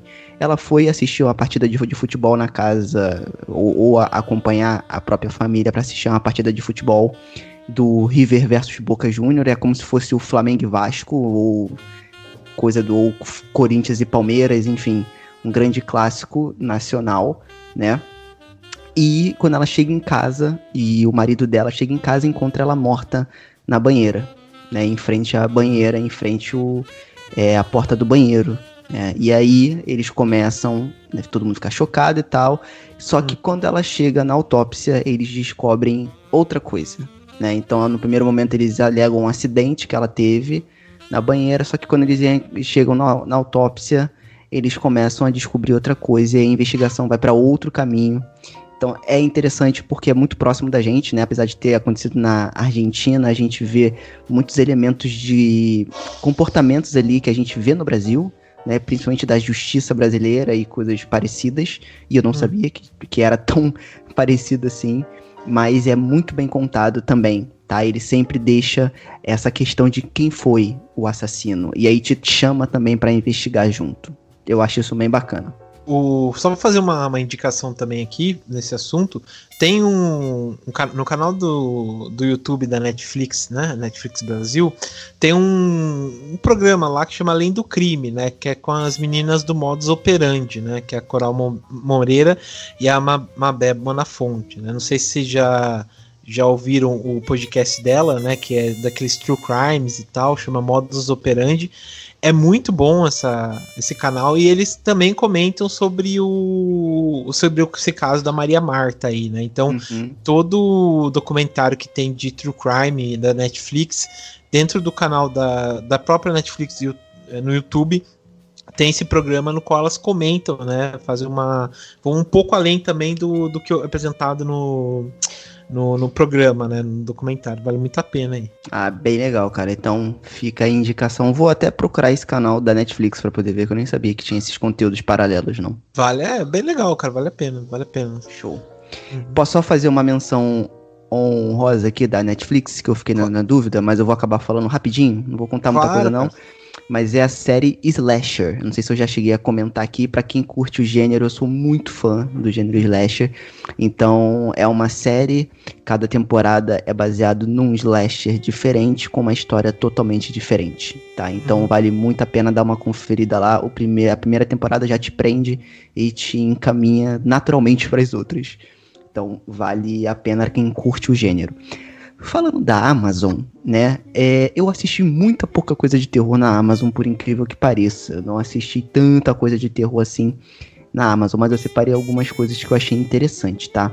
Como eu falei que eu curto muito terrir, eu já separei um filme aqui chamado Guia do Escoteiro para o Apocalipse Zumbi. Esse ou, filme é muito legal. mais conhecido como Como Sobreviver a um Ataque Zumbi, né? Uhum. Que é, tá na Amazon. Cara, ele é um filme muito zoeira, tá? Mas ele tem uns efeitos especiais, uns, uns efeitos práticos tão bem feitos, tão bem feitos, cara, que e a maquiagem e toda essa questão que eu adoro, eu sou muito fã de efeito prático. Eu achei muito bacana. É dirigido pelo Christopher Landon. É, é um filme assim, ele não é nada de extraordinário. Ah, meu Deus do céu, você vai, você vai colocar na lista dos melhores filmes que você assistiu na sua vida. Porém, é, eu acho que no meio dessa pandemia e, e desse apocalipse que a gente está vivendo, né, a gente tem um alívio é, dentro do tema apocalipse. É interessante. Cara, eu curto porque ele mexe muito em questão de amizade, então eu gosto Uhum. muito desse tema. Eu gosto muito quando eles, quando o filme traz essa questão de amizade. Antes de partir, pra mim é um dos filmes preferidos da minha vida. Eu acho esse filme lindo e então adoro esse tema de amizade. Esse filme toca muito nesse tema. Eu acho bem legal e é um filme bem tranquilo pra você assistir de boa, tá? Então fica a indicação. Não sei se vocês já assistiram, se vocês curtem. Opa, adoro. Eu adoro os filmes do Christopher Landon. Ele, é- ele, ele fez o Freak, né? O mais recente dele. Sim, Um maravilhoso também. Que é bem legal. A obra-prima A Morte dá Parabéns. A morte que- dá parabéns, Que é um cara. filme muito bom. Torcendo pelo terceiro. também. Sim, sim. e, puta, é só, só filmaço. Eu gosto muito. Ah, e tem aí as Strippers Zumbi de 2008, maravilhoso Uhum. também, muito engraçado. é boa. Eu, eu adoro esse filme. O elenco também é muito, muito, muito bom. muito bom. É, gostei bastante, cara. Excelente Inclusive, recomendação. inclusive, o Martin que o Léo citou lá do Sacrifício do Servo Sagrado é o Ty Sheridan, que é o protagonista desse filme. né? Então aí já tem dois filmes pra você ver a faceta aí do ator, né? Um filme mais pesado e mais sério, que é o Sacrifício do Servo Sagrado, que eu adoro, e outro que é o Como Sobreviver a um Ataque Zumbi, né? De 2015. Minha outra indicação da Amazon é uma série chamada Channel Zero. É, eu achei muito legal essa série, porque o tema principal dela é creepypasta, e eu adoro creepypastas, né? Então eu assisti somente a primeira e a segunda temporada, mas tem eu acho que seis ou sete temporadas, né? Bastante coisa, ou cinco temporadas, não sei. Mas a primeira temporada é baseado no Candle Cove, que é, eu acho que alguém, vocês, vocês provavelmente, vocês que estão ouvindo, vocês já ouviram alguma história parecida de um canal de TV que meio que hipnotizava as pessoas e que meio que atraía coisas ruins, né? Coisas ruins aconteciam na vida dessas pessoas, pessoas desapareciam, pessoas morriam, e aí era um canal de TV que todo mundo assistia, mas que um canal de que nunca existiu, né? Então bate muito naquela questão, tem uma síndrome que eu esqueci o nome que você acha que aconteceu, você tem imagem clara daquilo que aconteceu, mas aquilo nunca aconteceu, por é, exemplo. Efeito Mandela. Isso aí, quando as pessoas falam que, ah, pô, estava vendo Dragon Ball quando veio o Aham. anúncio do 11 de setembro. E não tava passando Dragon Ball em nenhum lugar do Brasil naquele momento, quando teve o anúncio do 11 de setembro. E aí todo mundo fala a mesma coisa, é, todo mundo é contaminado por essa informação e acaba reproduzindo isso. E o Candle Cove é uma creepypasta baseado nesse efeito, né? Então tem isso, a segunda temporada se eu não me engano, é baseado numa, numa casa é, que tem uns. Você, você paga pra entrar na casa, ela é meio misteriosa porque ela aparece na cidade do nada. Né? E aí você entra na casa e aí você passa por alguns cômodos e eu não vou dar contar mais nada porque eu acho que você tem que ver. Vale muito a pena. É um terror misturado com um pouco de ficção científica, mas eu acho que ela tem mais a pegada do terror e pra quem curte creepypasta é um prato cheio, porque tem bastante conteúdo ali. Sim, a primeira temporada foi muito boa. Gostei do Kendall Cove, principalmente a ideia de ser, tipo, por exemplo, um, um canal de, de TV mais local. Ainda passa mais essa coisa de ser mais assustador e tal. Achei muito legal. A segunda temporada também gostei bastante. Essa coisa de da casa e tal, ir para universos paralelos. e achei muito bem, muito bem elaborado e tal. É uma série interessante, vale, vale a pena. É bem interessante, eu curti bastante. E a minha última indicação aqui é um clássico que eu adoro, que eu luto ferreamente pra gente falar no Frequência Fantasma, que é o Mestre dos Desejos, cara. Eu Oh. adoro esse Uhum. filme. Eu morria de medo quando eu era criança é, desse filme, mas eu adoro, cara, porque ele mexe com uma das coisas é, que a gente acha mais é, não é preciosa, né? Mas uma coisa que todo mundo tem, que é desejar alguma coisa melhor. Né? Então você sempre sonha, você sempre almeja alguma coisa que você acha que você nunca vai conseguir. E aí ele é muito baseado naquela. na imagem do, do Jim, eu acho, né? Que é o gênio, né? Uhum. Que te concede o desejo. Então é, é bem legal, um filme de 97, uma hora e meia padrão, produzido pelo mestre Wes Craven, né? E dirigido pelo Robert Kurtzman. E, cara, filmaço. Eu acho um ótimo filme. Eu não vou dizer que ele é um slasher, porque ele não as- mata as pessoas diretamente. Mas ele te dá um, o desejo. por- Eu vou dar um. Eu não sei se é do primeiro filme ou do segundo. Que um cara deseja sair da prisão. Né? Ele É tá o preso. segundo. É, ele deseja sair da, da prisão, ele, beleza, você vai sair. E aí ele faz com que o cara passe as barras da grade da, da cela dele vivo. Né? Uhum. Então ele. O cara meio que é, é assim, e é bem trash, é bem gore. Então eu acho que é um clássico, por mais que não seja muito falado. É, mas quem curte esse gênero e quem curte o Scriven também conhece esse filme. Então, se você não conhece, vale a pena dar uma conferida lá no Wishmaster, né? O mestre dos Sim. desejos lá da Sim, Amazon sim. Prime. Eu assisti os quatro, não são quatro filmes, né? São quatro filmes. Eu assisti os quatro faz pouco tempo.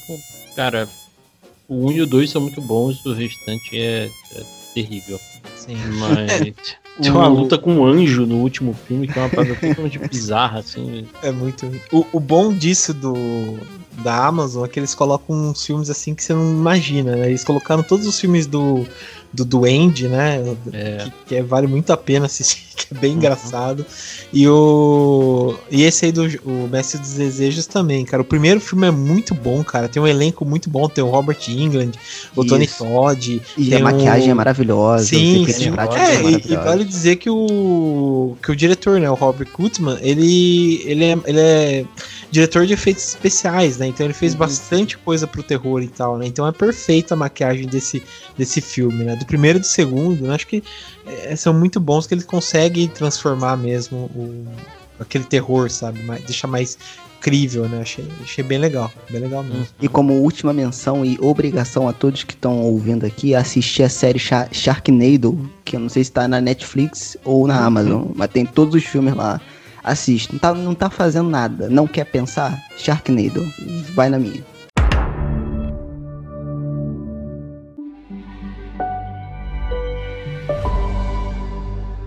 Tá, beleza, pessoal. Vou dizer então os meus últimos aqui pra gente encerrar. É... Bom, o... vou indicar da Netflix o primeiro, que a gente já comentou, né? Que a Dani puxou falando do The Act, que é mais ou menos parecido, que é o Fuja, que estreou acho que pouco tempo na Netflix, que, que é um filmaço, filmaço mesmo. Tem a, tem a Sarah Paulson como tipo uma mãe louca, Carminha da vida, ou do, do Amor de Mãe aí, a, que também a Adriane Esteves está fazendo aí, tá igualzinho. e, e tipo, faz uma mãe, né, que, que, que quer tudo assim pra filha e tal, né? Eu não vou dizer muita coisa, porque vale muito a pena, sabe, assistir esse filme sem saber o, o que ele que ele quer colocar, né? É, é mais ou menos, acho que mais ou menos parecido com o The Act, mas ele vai um pouco além, né? Não é assim um filme tipo, que te entrega tudo, sabe? Aos poucos você vai descobrindo, né? E o interessante é que o diretor desse filme é o Anesh Chata, Chatagen, Chagaden, sei lá o nome dele, Chakakan. e ele é o mesmo diretor do Buscando, né? Então é, é bem legal o jeito que que ele deve trabalhar muito com, por exemplo, filmes com pais, né? Porque o Buscando é um pai, né, que vai atrás da filha através da internet e tal, e o Fuja é uma mãe, né? Então é bem interessante essa ligação que ele, que ele coloca nos dois filmes, né? Vale muito a pena.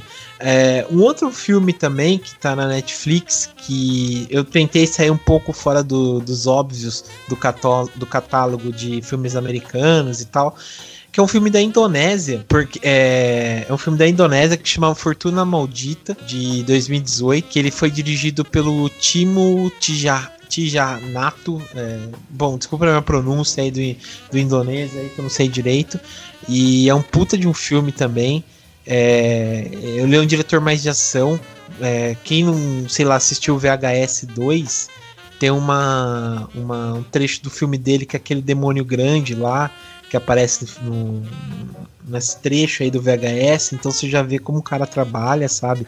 E ele tem outro filme na Netflix também que é muito bom, que chama A Noite Nos Persegue, que é um filme mais de, tipo, aventura, mais policial, sabe? É, é muito bem trabalhado. Então fica fica minha indicação para esse aí, A Fortuna Maldita também. Ele lembra muito um Evil Dead um pouco mais sério aí, que, que vale a pena. É, uma outra produção aqui também da Netflix, que é um terror nacional, que é o Mal Nosso, de 2017. Eu não sei se vocês já assistiram. É, eu tenho muito problemas com alguns, com alguns é, filmes nacionais. Que, que, sei lá, a maioria parece que vai muito pro espiritismo, sabe? E esse Mal Nosso é, é mais um que vai para esse lado, sabe? É, sei lá, às vezes eu vejo que não tem muito filme nacional que tem uma uma ideia própria, sabe? Muito, sei lá, se apoia em religião, se, pro, se apoia em outros casos, em vez de tentar tirar alguma coisa nova, sabe? E esse mal nosso, acho que tem esse problema. Apesar do, do da direção ser muito boa, o elenco também ser muito bem, assim, não tem muitos diretores conhecidos, mas eles são muito bons.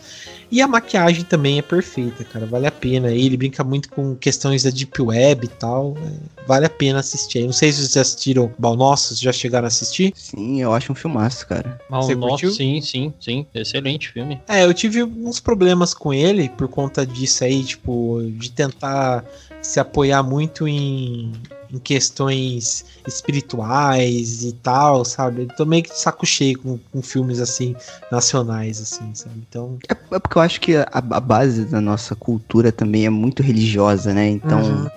Eu acho que quando a gente quer passar uma mensagem, eu acho que ainda mais. É porque esse filme foi gravado antes dessa loucura toda, ou, ou no começo, eu não lembro. Mas eu acho sempre importante, apesar de ser um cara religioso, eu acho que é muito importante a gente sempre bater nessa tecla para causar a reflexão. Então acho que faz parte da nossa cultura, mas eu te entendo que de fato é sempre bom ter novas propostas, né? Uhum. É, isso que, que me impede, assim, de gostar um pouco da maioria de alguns filmes, não todos, né, alguns conseguem, mas a maioria, tipo, tentar ir para um lado mais espiritual, sabe? É, uhum. principalmente para esse lado um pouco mais do espiritismo, é, que, que, sei lá, meio que vira tira toda a base, sei lá, do, do espiritismo e entra mais para essa coisa, tipo, mais sobrenatural, mais, é, sei lá, meio estranha, assim, sabe? Do que se propõe mesmo a religião. Então, tipo, me deixou assim meio incomodado essa questão desse filme, sabe? A maioria dos filmes às vezes se apoiar nisso, sabe? Mas a questão da direção achei boa. Uh, os efeitos especiais são excelentes. Né? São várias cenas que dão susto que, que vale muito a pena mesmo, sabe? Sim. O, esse filme, ele. Ele é um filme bem lento, assim, tal, uhum. é, é, talvez não agrade muito as pessoas, mas. Mas vale a experiência, cara. Porque ah, sim, não, é. acontece várias paradas que você fica, caralho, e agora? Como é que, como é que vai ser? Uhum. E assim, eu posso falar é um filme brasileiro, eu posso falar que as interpretações não ajudam muito também. Mas, mas ok, é, é, é bacana. Uhum. É, ele, ele é interessante, ele tem umas propostas interessantes mesmo, é, foge um pouco do habitual. Acho que a questão deles tentar ser um pouco mais moderno, tipo, é, ir pra Deep Web, por exemplo, em certo momento. Uhum. Mas tem outras coisas assim que você precisa ter uma descrença muito grande, assim, sabe? Tipo, pela tipo, nossa, como isso foi possível, sabe? Tipo. Uhum. Sei lá, né? Mas é, é, um, é um, um, filme legal, vale a pena a experiência de assistir aí. É, o outro aqui, indo para a questão do, da Amazon Prime, minha indicação primeiro é o A Moça da Limpeza, de 2018. Não sei se vocês já chegaram a assistir esse filme. Cara, tá Ele... na minha lista, eu não assisti, eu tô doido para assistir esse filme, cara. Cara, é um filme bem interessante mesmo, cara. É, não vou dar muito spoiler, né? Porque você precisa assistir também, o pessoal todo aí precisa assistir. Mas é um filme bem legal, cara. Ele brinca. Brinca não, né? Tipo, ele, ele, ele vai pela parada um pouco mais. É, tipo de relações, sabe? De, de, de tipo, empregatícios, essas coisas, né? Até que ele dá uma reviravolta muito boa. É, ele pega muito essa questão do tipo de você confiar na pessoa, de traumas que a pessoa carrega, é, e você vê que, tipo assim, de perto ninguém assim é normal, sabe? Porque tem. Todo mundo sofre das suas maneiras, né? Hum. Porque tem a, a, a Alice, né? Que é a, a, a principal, a bonitona lá, que ela, ela tem uma vida quase perfeita e tal, só que ela se envolve com homem casado. Então ela tem uma relação quase de dependência com esse cara, sabe? Então ela, tipo, é, vai em grupos de apoio para tentar se livrar disso, mas ao mesmo tempo ela não consegue. É, é bem legal o jeito que, que eles vão trabalhando, sabe? E foi um filme muito assim passou em branco, sabe? Mas é um filme muito legal que vale muito a pena assistir aí, que, que é bem legal, sabe? Vale uhum. a pena.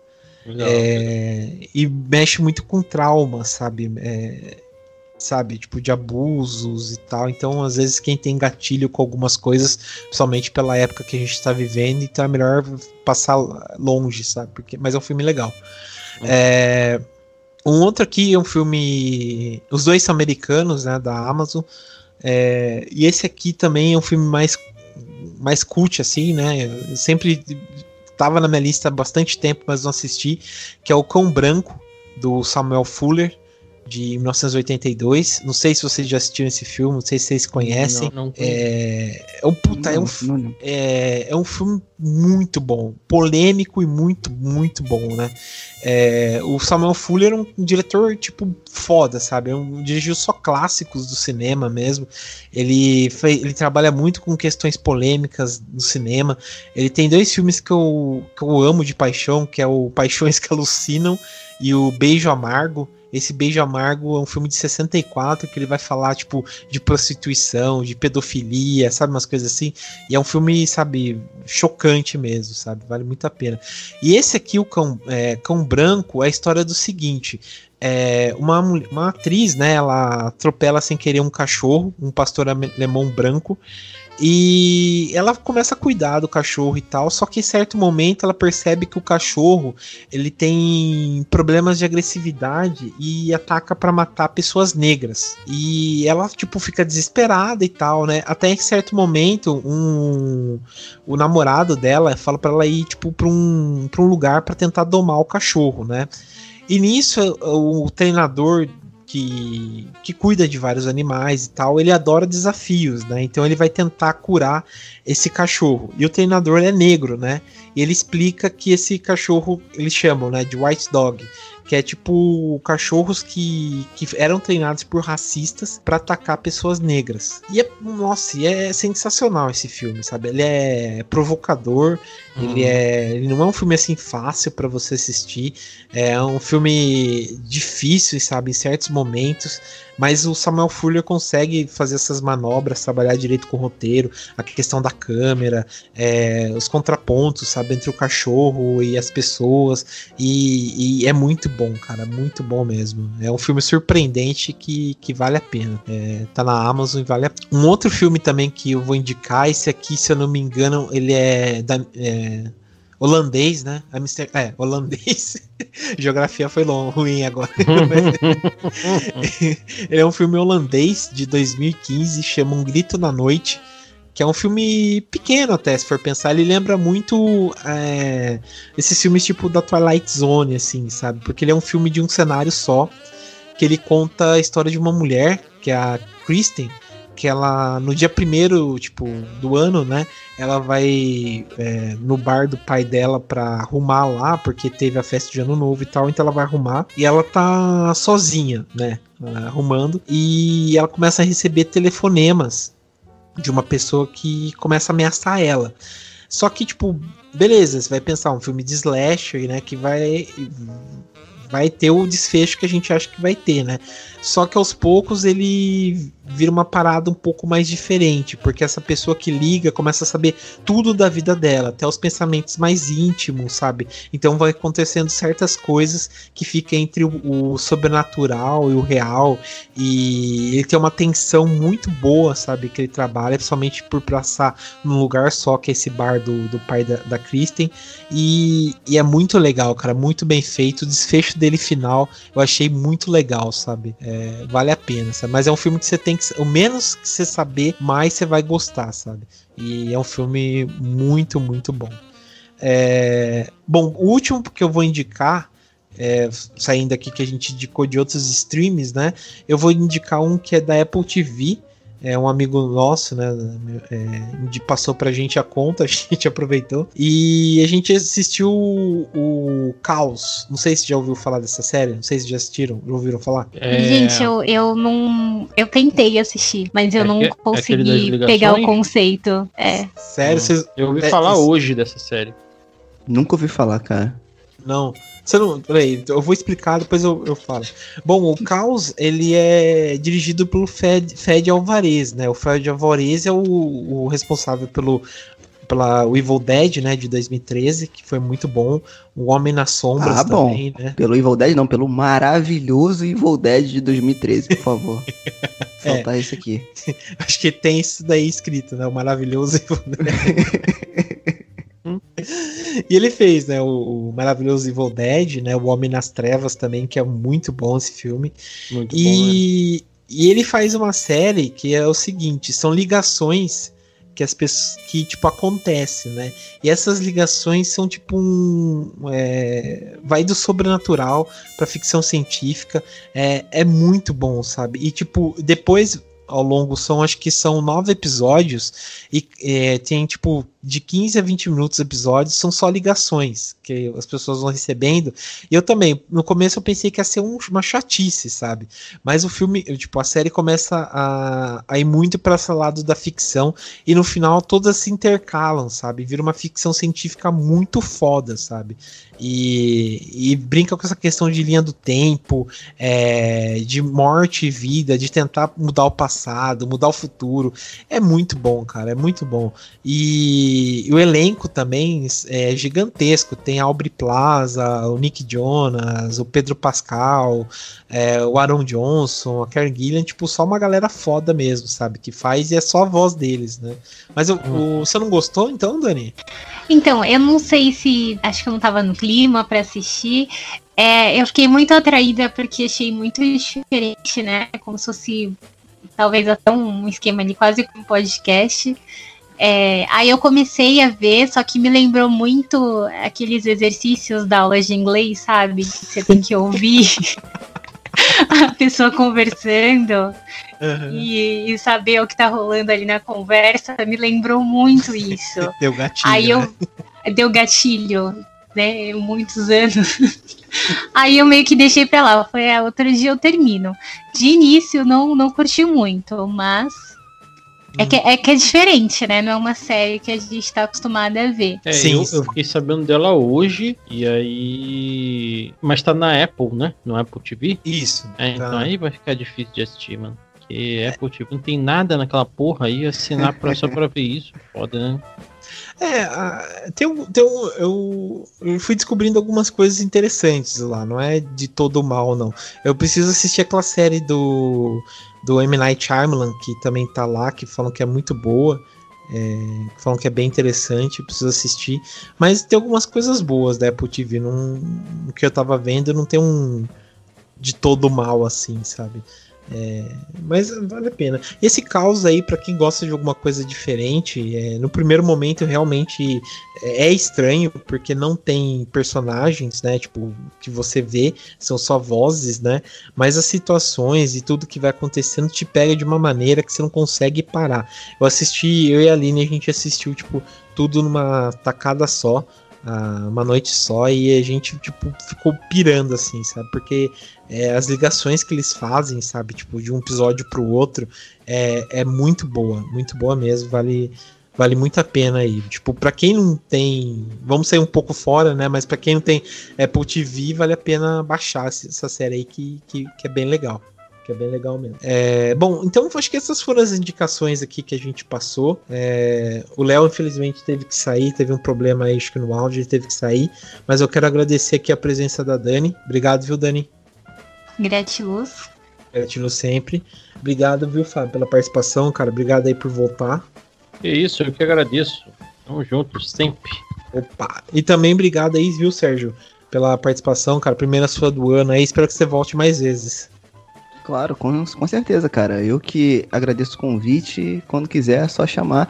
E eu ainda tô devendo o nosso episódio lá no Frequência. Acho que o João já foi, falta só a Dani. Sim, sim. Pior que é.